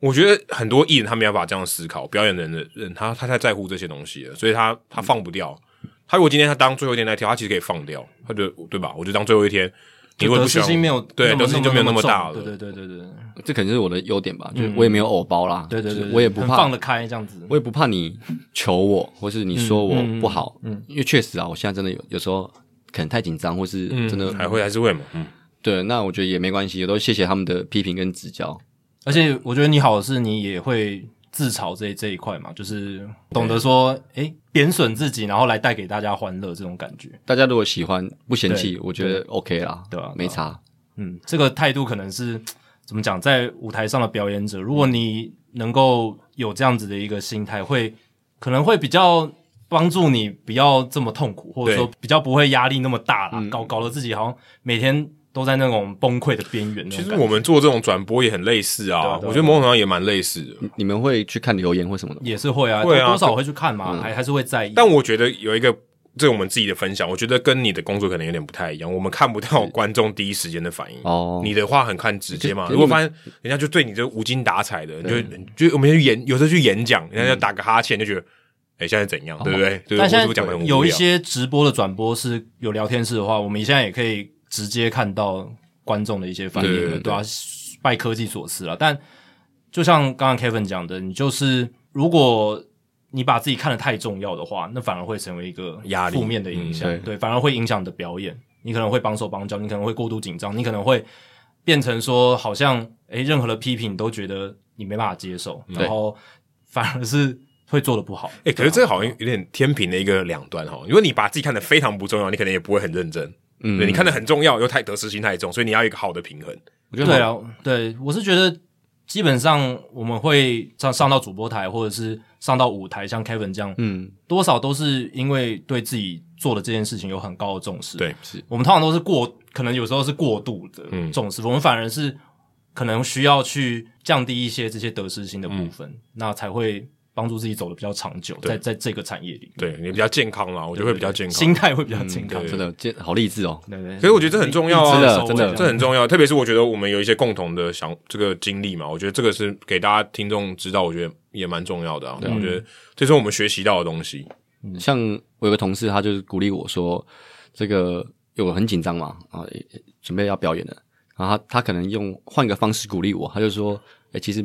大大家大家没有这么在乎你，对对对对 对，对其实我也常常受到这样子的一种指我点。他他对是要要让我不要那么紧张，没，错没错嗯可是，我觉得这个很重要，这听起来好像有点。有点有点损哦，就是好像但没什么人在乎你。可是事实上，你如果把这个东西看得太重，其实对你不不是好事。对对你会帮手帮脚，对啊对，嗯你会放得太更有点大动辄得咎，怕怕怎么样怎么样说错话或什么的，嗯反而就更不自然了。对对对，所以呃，也期待说哦，虽然上个球季富邦悍将相对来讲战绩比较低迷啦，对，但是二零二三年又是一个全新的赛季嘛，没错啊、新气象，然后也有一些新的球员，那当然 Kevin 还是会持续的来带动大家嘛，他还是有带到冠军队啦，富邦勇士是冠军。呃球员对篮篮球那边，篮球那边是吧？对战绩相对来讲比较好二连霸呢，对啊对哎对对，所以也期待说，二零二三年不管是富邦勇士、富邦悍将，诶、都可以有好的表现。尤其是富邦悍将这一块啦，就是我们今天主要聚焦棒球这一块这样子。那如果喜欢 Kevin 应援的朋友哦，除了可以追踪他的 IG，刚刚有讲嘛，Crazy Kevin 底线一一一对，之外呢，挺富帮挺富邦，然后还有就是直接到新庄棒球场没错，的赛事去直接进场观赛，然后跟着 Kevin 一起跳。哎、什么时候这是最好的对，什么时候如果今天我们听众想要支持你，他可以去现场怎么找你？就是直接到舞台啊，哦，就是例如说局间换的时候，还是什么什么样的情况下，他可以跟你说 say 个 hello。他会在舞台上啊哎、，哎其实我很、对啊很那如果他都在舞台上，我没办法跟他 say hello 嘛。没有，你就戴着 Hito 大联盟的帽子，哦你挥手我一定就知道了。这个就是懂，哦这可以哦这种来宾就是最好，真的。还有或是拿我们的三角，旗，对对对对对，但是我其实，在球场蛮常看到 Hido 的帽子、哦真的哦然后我、真的哦我对很很兴奋，然后我想说，哎、我要跟他打招呼吗？可是他又不知道我是谁。然后这一集之哦后就这知你道就了。知道了。对，所以如果有不不一定听到这一集啊，我觉得有 Hido 的粉丝就是可以戴着帽子，然后你可以跟我说 Hello 啦，说哎、嗯诶我也是 Hido 的 Hido，你们知道我们 Hido 粉吗？还是没有，我们你就们的粉丝就有听众朋友，嗯听众朋哦友，听听众众大联盟粉丝这样子。哦对 OK 对对对，一豆粉，你讲到什么红豆粉、绿豆 粉，可以相认一下，可以这样子想让可以给我打招呼啦，啊没然错后因为一起一起来嗨一下这样子。每场都会在，对不对了？呃，我们是就轮流的啦，不一哦定会每一场都在。嗯还要看班表，我们跟女跟女孩一样。对我们应援团也有班表这样子。那最终你的 IG 账号应该会知道你什么时候会上吧？哎、你对啊，最终挺富邦，挺挺富富邦，邦对，哦挺富邦挺富邦会也会有会会有那个比较班表，班表 OK，出来。。对，所以大家可以多多关注，然后如果到球场遇到 Kevin，可以多给他一些鼓励，然后让他加油这样子。没有你，谢谢大家，好，今天非常谢谢 Kevin 接受我们的访问，谢谢。拜。好，非常感谢 Kevin 接受我们的访问哦。这个访问的时间是我们近期这个来宾里面比较长的一个，因为真的他给我们很多很棒的分享，这样子有点欲罢不能。那这一集呢，冷知识我们也来这在这个时候来做一个解答啦。那前面问到就是 Andrew McCutcheon 没有排在海盗队队史前十名的项目数据项目是哪一些？这样子，那我刚才有给几个选项嘛，哦，包含到全垒打、二垒安打、野手的 WAR 值、三振保送，还有安打以及打点，哦，这几个七个项目。那刚才 Adam 是猜哪两个？呃，全垒打跟保送，全垒打跟保送。哦，我必须很残酷的告诉你，两个都猜错了， 那所以还答案是有有其他的吗？呃还是答案都还都没有？都没有。答案是安打，还有打点。哇，嗯答案是安打，安打跟居然没有，对，安打没有，因为待的不够久。对，其中一个原因是打得不够久，第二个是其实早期的大联盟很多球员是安打累积的比较多，全垒打累积的比较少，嗯，因为早期死球，因为海盗队经历过死球年代嘛，然哦，后也有经历过很多全垒打没有那么盛行的年代，所以那个时候安打的排行榜累积的是比较多的，比较多上古神兽然。后因为没有什么球员的流动，一哎，直对在对哦海对盗对队，，哎，对对对，球员联动也是一个，因为一九五零年代以前，甚至说自由球员市场开市以前，没有自由球员啊，呃没就没有，大家没有自由啊，对，没有自由球员，有一些交易对哦，但但是很少交易也很少嗯哦，，就跟现在台湾差不多。没错，没错，对啊，所以呃，这个情况就是会造成说，早期其实累积了很多这个安打数，累积很多哦的海盗队球员。但要待九年，生涯寿命有长达九年也不容易。对啊，未来分享一下，就是 Andrew McCutcheon 在刚才提到的几个数据项目，他在海盗队史的排行了，全垒打是第四名，其实很前面。哇 对，其实很前面，他两百零三支嘛。那其实海盗队队史就只有四个人超过两百只超。过两百支，第一名是 Willie Stargell，嗯，这个毫无疑问，毫无疑四百问七十五嗯轰最多。嗯上次上一集才聊到， Ralph Kiner 三百零一啊，轰，这个之前冷知识有聊过，再来是 Roberto Clemente，呃，这个也 OK，他虽然不是全垒打型打者，可他生涯都在海盗，对而且打了很久，他两百四十轰，所以就这四个人。那 m c c u s h o n 现在回到海盗了嘛？有机会再把二零三的数字往上加。第五名就是 Barry Bonds，一百七十六支。对，二垒安打的部分 m c c u s h o n 排在第九名，也在前十名。那第一名是 Paul Wayner，五百五十八支。诶，呃，Honus Wagner 五百五十一支，这是前两名。那 m c c u s h o n 两百九十二支排在第九。野手的 WR 值四十点四，马卡肯是刚好在这个吊车尾进来啊，第十名这样子，他第十名。第十名，对，哇，前面有这么多人，前面 Honus Wagner 嗯一百二十点一，这很扯吧 ？Roberto Clemente 九十四点八，哇，Clemente 有那么高啊很哦，高，因为他防守超好哦，就是哇，塞，这个有点颠覆我哎，对他其实就是他我对打他的印象没有记得他 WR 值这么高哎，他虽然 power 不强，可是他的打击率非常高，嗯，对然，后再来就是他，嗯，他的那个防守速度是也很都好价值也都很高。然后 Paul Warner 七十点一，RT Vaughn 六十七点六，Willie Stargell 五十七点五，Max Carey 这个是早期速度非常快的一个选手，五十三点二，Barry Bonds 五十点三，Fred Clark 四十六点八，然后 Ralph Kiner 是四十三点四，所以 m c c u s h o n 他能挤到这前十名也是很不容易的哦，在海盗队史上，因为海盗队史很长。三振次数 m a c a s h n 已经到队史第三名了，哼因为当然跟时代有关系啊，现在三振比较多。第一名是 Willie Stargell 一千九百三十六次，Clemente 一千两百三十次，然后 m a c a s h n 第三名一千零三十八次，保送次数 m a c a s h n 排在第七六百八十五次，第一名也是 Willie Stargell 九百三十七次，一大堆都是 Willie Stargell 这样子。那安打的话 m a c a s h n 是排在第十四名，哇，其实也很前面了啦，也很前面，而且他今年有机会直接推进到第十二名，因为他现在一千四百六十三支的海盗队安打，落后 Dave Parker 的一千四百七十九支，其实只有十六支，然后第十二名的 L Oliver 一千四百九十支，其实今年应该就会超应越该，会超过。他只要稳定的出赛，基本上就会超越。那第十一名的 Tommy Leach 一千六百零三支，可能有难度啦，因为他应该没办法打造一百五十支安打之类的，人太多了，太多了，对，所以他是排在第十四名。那海盗队史安打王就是 Roberto Clemente，完全合理，三千安，就刚好三千支，超好记对的。 Honus Wagner 也才两千九百六十七支，没有到三千。打点数马卡全也差一点点，他是第十一名，哦，排在 Dave Parker 后面，七百二十五分打点也。可以超车，对，Parker 是七百五十八分，所以嗯，应该没有意外的话，马卡全今年就可以挤进海盗队史打点榜的前十名。那海盗队史打点榜第一名 Willie Stargell 一千五百四十分，对，所以这就是海盗队史的一些重要历史人物跟重要数据的前十名的排行榜。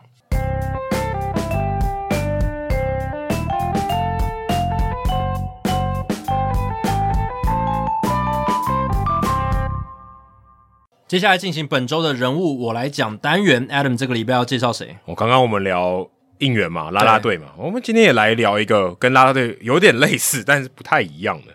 那其实来先来补充一下，大联盟其实也有啦啦队，但是其实他们算是比较可以说比较晚了，跟棒球的发展来比，呃，真正比较有规模的哦，就真的说，诶、我们这个球队有一个专属的啦啦队，其实是二零零三年的 Marlins Mermaid，真的超晚，他现在还有，嗯哦，但是真的你说大联盟其他的，我们刚才在这个访谈的时候也有聊到，他们比较像中场串场活动的时候出来的丢赠品啊，或是带动气氛，跟台湾这种说，哎，在比赛中间啊，比赛进行中的时候有啦啦队这种应援是没是不一样，是完全不一样的。对，就感觉大联盟的这一些啦啦队比较像是他们行销工作人员的一部分。那台湾这边好像是已经很有组织规模的一个对对对团体的那种，对感觉是有差距。对，所以这个带动方式本身就差蛮多，这也甚至他们可能。就是舞蹈表演了，对对对就是对嗯哎、大家就看，然后就炒热气氛，但他并不是说哎、大家一起跟着做、哦，就有种带动的那种感觉，其实比较没有这样子。那我看到 Wikipedia 上面也写说，呃，当时佛罗里达马林鱼队那二零零三年的时候，他们是第一支有这样规模的，但但我想哦，他们应该不是第一个有啦啦队的，只是不是正式编制，是是是对，只是有记载的话是这个二零零三年才开始有，然后一直到现在也都还有。所以如果你去 Marlins Park，现在叫 l o w e n Depot 了，嗯，那你会看到 Marlins Mermaid 就是美人鱼啦。然后我还特别查了一下，其实马林鱼队还有男子的啦啦队， OK 而且他们刚刚讲美人鱼嘛，嗯，他的男子的啦啦队叫做海牛， OK，对应 对，Manatee，好像这叫嗯 Manatee 嘛，海牛应该是这样念。而且我发现，其实我现场看过他们表演的、因为呃，二零一八年的时候他们有回来，因为他们后来被裁掉了，但他们有回来表演。我会发现我有看过他们表演，嗯，在现场哦，就是为什么叫海牛呢？他们是找比较胖的， 身材比较魁梧真的的，比较 比较不是那种很精瘦的，对对对嗯不像 Kevin 这样那么精瘦的，不是这种，他就是比较，但他们很会跳，动感还是很好。比较短低一点、也啊，比较短一点，但是他们其实还是很会跳，很灵活的，所以只是后来就没有了这样子。那呃，就是跟大家补充一下，那今天要讲的呢是大联盟曾经哦也有透过女子的，可以不能说团体，就是女生来吸引大家进场，有点嗯有点像我们刚才讲到啦啦队的这种 case，是在什么时候呢？是在七零年代，嗯，运动家这个鬼才的总管 Charlie Finley 哦，我们之前有聊到过，他比较小气一点。比较小气一点，但是他很有这个脑袋啊，在在行销操作上是很有脑袋的。其实这呼应到我们刚刚访谈不是有讲说，当你限制越多，然后或者你资源比较少的时候，比较能激发你的创对意对对跟一些行销的想法。对，就是在有点在贫困的环境 中，你可以刺激自己。对，那他做什么呢？他找 ball girls，就是女球童、球童妹球童妹啊，讲球球童妹比较好听啊，球童妹比较好听，比较符合台湾的说法。那他的这个做法其实就跟我们讲啦啦队台湾的啦啦队其实道理是一样的嘛，就吸引男性的眼球啊，对，就是这样。诶，可是他当时球童妹不会在这个这个搭高上面跳舞嘛？不会嘛？那他们做什么？他们就是做给主审递水啊，给裁判递水，或者说捡球这样子。那因为他们都穿很短的这个裤子，好、所以他捡球的时候就会弯腰，哦，对大家男生可能就会看一下这样子。哦，当然这是可能人性啊，就是这样。是当时是一九七一年诶、像多久以前啊？民国六十年，民国六十年的时候，他就已经有这种哇，蛮先进的。对对对是吧你现在可能台湾才比较能接受，可能如果台湾民国六十年的时候，应该没办法接受一个很短短裤的女生在球场上。哦，那个年代台湾还在比较威权时期，更不可能有这样子的一个情况。对，而且他们找金发的，而且是高中生哦嗯哦，，这个很年轻，很大的突破，所以如果你去看哦，有一张照片，你你打 Rolly Fingers，Rolly Fingers 这个名人堂球员， 对，终结者，终结者，然后打 Ball Girls，你 会看到一张照片，就是我们今天要讲的主角 David Savier，他偷看他，那哎这个蛮明显的哦，这个照片就是我们应该可以贴在那个节目的贴文里对面，对对，偷看他，眼睛斜斜的，然后 Savier 脸上挂着笑容啊、d a v i d Savier。那这个很有趣哦，这个故事我们今天来讲的，就主角就叫 David Savier。当时他来当这个球童妹的时候，只有十四岁，哦，甚至国中诶、还不是高中诶、欸嗯，因为他们叫 high school 了，然后他们十四岁念 high school。呃，十四岁的时候，因为他的姐姐在运动家的球团里面当秘书，是所以这个 Finley 想有就想要公开征求嘛，那这个 Savier 他的姐姐说，哎、那你你去报名嘛。如果我们这个这个总管啊、要用你的话，你就可以来当球童妹，这样还可以赚钱。当时的时薪是一小时五块美金，我其实蛮多的哦以是当时的角度来讲，蛮多的哦。哎、现在台湾这个最低薪资也差不多六块吧，然后六块差美不金多差不多要五六块美美金金，所以你就对对知道当时其实是蛮多的。哦这是多少年前啊？这是五十50年前五十年 前，就算在美国也是非常非常高的钱了。对，非常非常高啊！然后他就是负责穿一个很短的裤子，然后这个削肩的、哦，有点像有点像小可爱哦。然后他身材不错，很高挑，在场边，然后可能球员或 者是这个教练啊，或是球迷可能会看一下这样子，所以当时是一个噱头啊，蛮多人看的。可是呢，后来他高中毕业，他就没有就上大学了，就没有做做这个。在一九七四年，他去上大学，在大概做了三年时间，差不多就等于高中台湾的高中，只是打工啊，对，美吧国高中要读四年，台湾是三年，这样、他就是做了三年，哦，他就没有做了。然后大学他大三就结婚了，就肄业了。哦其实那个年代，嗯、就是很多人都比较年轻就结对婚了，对啊，然后他的另外一个，我刚才讲球童妹是一组的、哦，所以他们说某种程度上也算团体，一个人坐三垒车，一个人坐一垒车。 他的朋友叫做 Mary Berry 哦，是他朋友，就一起来当球童妹哦。所以如果你去查这个运动家队的球童妹，他会有两个人， OK，对，他们应该也是唯二的，就再也没有过，就一代就是末代这样子。嗯是。 那后来为什么这个球童妹没了呢？对，为什么、因为球员的老婆 抗议， o k OK OK，会生气，她会生气，因为你看看这个 fingers，这样这样斜眼嗯眼看神她被吸过去，啊对，所以一九七四年以后就没有，等于这个球童妹就大概就三年的时间， ，OK，但是诶也是有达到效果，因为我们现在也在讨论嘛，对对对对对，它也是一段故事啦，也是一段时代的故事，对，但是你以为故事就到这里没有了吗？其实没有，Savvy 后来变得非常非常有名，嗯，但可能你如果在台湾，你可能不知道，在美国可能大家都知道他是谁， ，OK，这么有名变，成名人了，对，变成名人了，为什么呢？他当时他在这个当球童妹的时候，他还会做饼干，嗯自己烘焙， ，OK，请这个裁判，因为他们会饿嘛，对然后递水，然后配个点心这样子。可能中间休息的时候，她对这个烘焙很有兴趣。后来她嫁给她的老公哦，她老公比她大十岁，哦，然后她在家里当这个她肄业嘛，因为大学没有毕业嘛，不知道干嘛。嗯，有人就说：“那你这么喜欢烘焙，你要不要来做饼干嗯，？”诶，她就开始贷款，然后就开始自己经营这个饼干店。就没想到一做，一九七七年她在湾区 Palo Alto 开始做她的饼干，带了五万块钱。没想到一做，一九七七年到一九九零年，才过了东多少年？十三年的时间，全世界已经有都有分店，五百家分店。哇，十三年的时间，它的饼干店扩张到全球，连日本都有。变成全球的一个很大的连锁饼干店了，对，如果大家如果你住在美国，你也许听过这个 Mrs. Fields，她因为她嫁给了她的老公叫 Randy Fields，嗯嗯 f i e l d s 就是这个球场那个 Field 加 S Fields，然后她就变成大富，就是大富翁了， 变成成功的企业家，就卖饼干而红。对，中文就叫做美国菲尔斯太太饼干，对，没错。那她后来跟她这个 Randy Fields 的老公离婚了，但是呢，她的这个她用冠夫姓嘛没改，因为因为大家只记得 Mrs. Fields，对， 嗯不记得她叫 Savior 了，对。所以现在如果你去看她的这个呃传记啊，或是她的这个呃名称，还是叫她 Debbie Fields， ，OK，她还是用她的冠夫姓，即便她已经是她的前夫了。对，因为如果这个姓改掉，这个这个名字改掉的话，那个品牌就没有价值了，对因为价值就掉很多了。对，可能麦当劳就改名叫别的名字。对啊，那个就是知名度就会差很多啦。对，而且我最近发现呢，我就把这个丢到台湾，想说这这个中文翻译叫什么，对不对？它可能有一个别的名字嘛，它可能不叫这个菲尔斯太太嘛。我后来发现是的啊，就是直翻，就发现最近台北有开、欸，嗯，有开一家这软饼干，就是它这个 Fields Mrs Fields 的这软饼干的店，在中校复兴站附近。所以其实如果你最近有，如果你有机会去吃这个饼干的话，你还知道哇，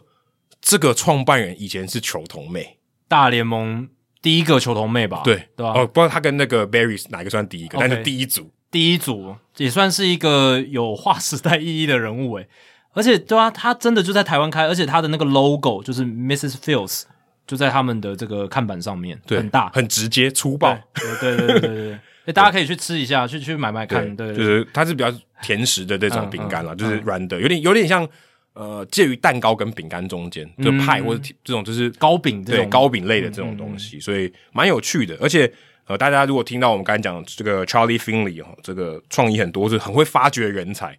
之前我们在第八集的时候有介绍过 MC Hammer，我真的当时介绍奥克兰的球场，对也是 Finley 在场外发现他的。对，为什么他叫 Hammer？因为他长得跟 Hank Aaron 很像，嗯，对不对？如果大家有兴趣，再回去听第八集，哦我那个第节目八集蛮可怕的， 有多点久以前可怕。你刚刚讲第八集，我就吓一对下。三三快接近三百集之前。，对，接近三百集之前，就真的是将近六年前。但我但我不知道有没有特别记得我有提过 MC，Hammer 嗯我我也特别记得你讲不知那道为个，什么，可我会发现啊，第八集，对，因 为我查错，你知道吗？因为呃你介绍 MC Hammer 那一集，就是后来我还去听了他那个音乐嘛，嗯就是非常非常知名嘛。嗯，哦就是啊他后来还有来开球呢，他常常他会来，然后哦，还有这个 Xavier 就是 Debbie Fields，他后来有跟这个 Mary Berry 也有回来运动家开球。嗯，别具意义哦，就是就是经过多年之后再回到旧地这样对子。，呃、m c Hammer 跟他都担任过运动家队的球童，嗯嗯，哇，这个厉害哦，这个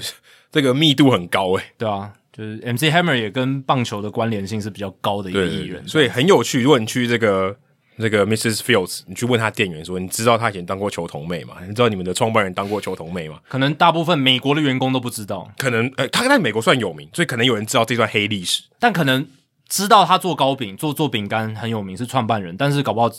知道他是曾经当过球童妹这一段，可嗯可能不多，也对不多，但很有，但我觉得这个很有很有。趣。对，对台湾，你你说现在我们有人知道知名人物当过球童妹吗？好像没有，哦嗯比较难，但我们知道有一些球有些员当过球童，对有或者是嗯有一些艺人他是从球团啦啦队出来的，这个、哦像泱泱这样子，大太家多了，大这家太就知道现在很对现在越来越越来越多。嗯多越来越多，像泱泱懒懒都是这样子。嗯对对对，所以像这样的人蛮多，可是这个有点不一样啊。这个球童妹完全她也不是要走艺人路线，而且她甚至只做了三年就就完全就改行了对，就改行了，对，完全改行了。很厉害吧？对所以很厉害，是一个知名人物，可是他跟棒球居然是有渊源的，对蛮有趣的。好，接下来数据单元哦，这个礼拜呢，我看到一则新闻，台湾好像没有在写哦，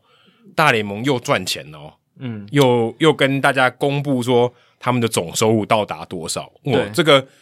家常常讲棒球已死啊，用这个数据直接给你打脸。对，因为像这种大联盟营收的新闻呢、像富比士啦，呃，美联社 AP，他们每一年都会有报道啦。那又到了这个时节，因为刚好过了一年嘛，然后也是算是有一个总结出来这样子。那数据单元讲数字的东西，这个新闻数字很多，所以就放在数据单元。啊，大联盟二零二二年的总收入哦，这边是没有扣掉成本的 revenue 是达到了一百零八到一百零九亿美元之间，写下历史新游。那这个是富比士的报道了，Forbes。那之前的记录，正常赛季没有受到疫情也没有受到风管影响的是二零一九年一百零七亿美金，就是 ten point seven billion 十点七个 billion。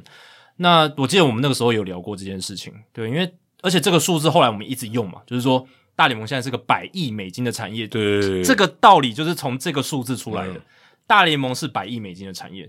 到二零二二年也是如此，一百零八到一百零九亿美元之间。但是呢，我们目前目前不知道说扣除掉呃成本的利润，所谓的 profit 是多少，这个数字。富比是说他们也不知道哦，但是至少收入这个这个数字，他们是有 confirm 过的。对，因为是成本我觉得太难计，有点难计算哦。有点难啊。但是如果就是比如说粗算把球员薪资扣掉之类、哦类似这种，但是呃没有还没有算出这样子的数字，这样而且其他球队除了勇士、蓝鸟没有公布财报嘛，对啊所以有点难很难很难。那为什么这一个一百零八到一百零九亿美金的营收又会成为新闻，你会说，诶，其实跟二零一九年差不多、啊，差不多、啊。但其实这很不容易啊，因为不容易的点是在于说，二零二零跟二零二一年都受到了新冠肺炎严重影响的赛季，那二零二二年其实也有受到封管的影响，我们的赛季是有哦对延后的，因为二零二一年休赛季封管，对，到二零二二年嗯延续到二零二二年嘛，然后九十九天的资方封管，差一点，我们那时候不是还在说，嗯，我们会不会看不到开季？我们今年球季会不会砍多少场比赛？我们那时候还在讨论，差一点没办法顺利开季。虽然最后开季了，但是球季是有往后延的嘛。那即便是受到了这些影响，整年的收入总结仍然写下了一个新纪录哦。虽然超出原纪录的幅度没有到非常大，大概超过了一亿，嗯，一亿美金，一亿美金也很多，这样听起来，但是三十亿台币，你从一个宏观的角度来看，就整个美国职棒产业，它增加的幅度是一点点，大概百分之一左右，嗯对，但还是不错的一个成绩的啦，因为显示了大联盟走出了疫情跟封管这些大大环境不利因素，然后他们的反弹力道是蛮不错所以的，至少没有大幅衰退，或是衰退对很多，至少撑住。但如果你现值来讲，可能因为通膨的关系，可能相对起来就价值变低，对可是至少它顶住，对数字上顶住。因为说二零一九年跟二零二二年比，那个钱是变薄的嘛，通膨的影响，所以你会说，诶，二零二二年虽然数字增加一亿，可是搞不好实质上是比二零一九年少的。对，但是就是刚才 Adam 讲的，至少没有衰退，至少还撑住了。那这代表是有从疫情跟风管里面去反弹回来的。那另外还要记得一个因素是，大联盟其实总进场人次一直在减少，这是另一个对收入不利的因素嘛，对不对？嗯你对进场人次减少，你的消费势必会减少。那即便如此，大联盟在二零二二年仍然逆势开出红盘。分享一下哦，大联盟二零二二年的总进场人次是六千四百五十万人。那这个比起最后一个非疫情年的赛季，也就是我们刚刚提到的二零一九年，六千八百五十万人下滑了百分之五点七。哦其实这个下滑的幅度是蛮有感的，一年就下滑百分之五点七是蛮多的。嗯而且这也是自从二零零八到二零零九年以来单一跨季最大观众人次的跌幅。嗯，零八到零九是跌了百分之六点六，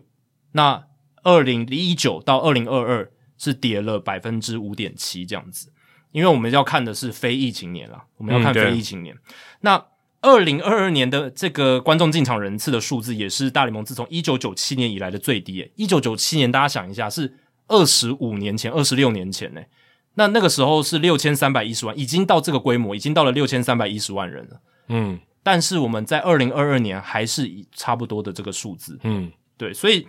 这代表说，这二十多年来，大联盟在进场观众人次上面，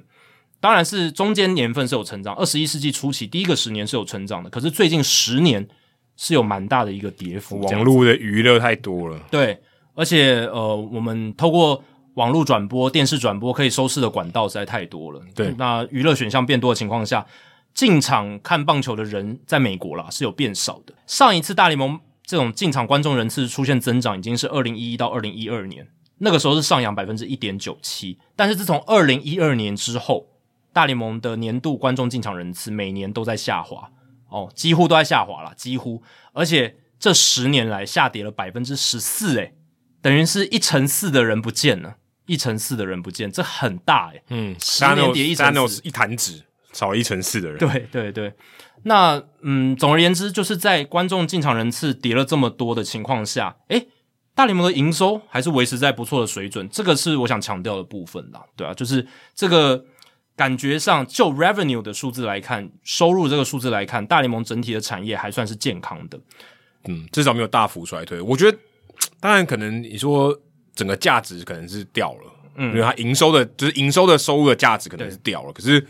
至少它品牌或什么，这个我们还没有提到嘛，对对不对对整体的估值还没有提到，可是。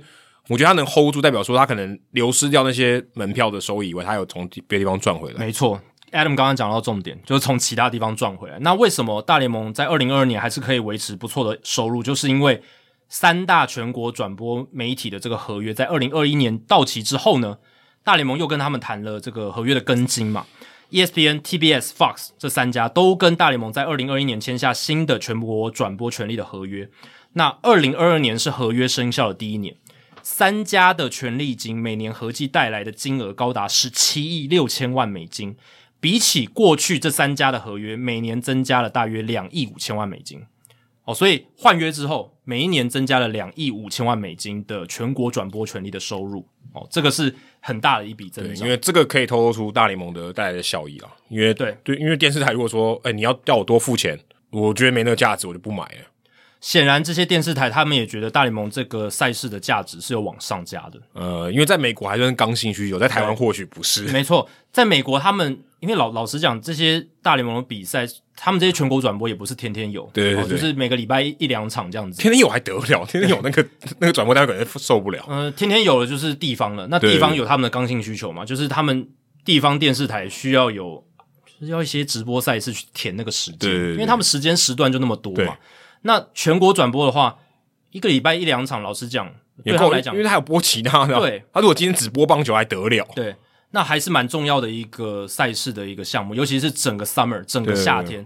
那在没有 NBA 没有 NFL 的时候，嗯你就需要大联盟嘛？对对基本上就是这样子，对吧、所以这些电视台也觉得，诶，全国转播权利在大联盟这一边是有在增加它的嗯价值。对，那 E ESPN 的合约确实是因为场次减少的关系，它的新合约每年减少了一亿五千万美金。分给 Amazon 跟 Apple，没错，那他就是用其他的方式来补这个洞。哦，那所谓的其他方式就是讲了，你刚刚讲的串流，串流合约下手，他们跟 Apple 跟 NBC 签的新的串流合约，合计每年为大联盟带来一亿一千五百万美金的收入。哦，所以又是哦听起来多了蛮一进来少的耶。听起来蛮少的，但是跟我说跟刚刚百亿对比，算蛮少的。我们还没有提到什么 Prime Video、对对对 Amazon 其他有机会，甚至扩展他们合作的那些项目。对对对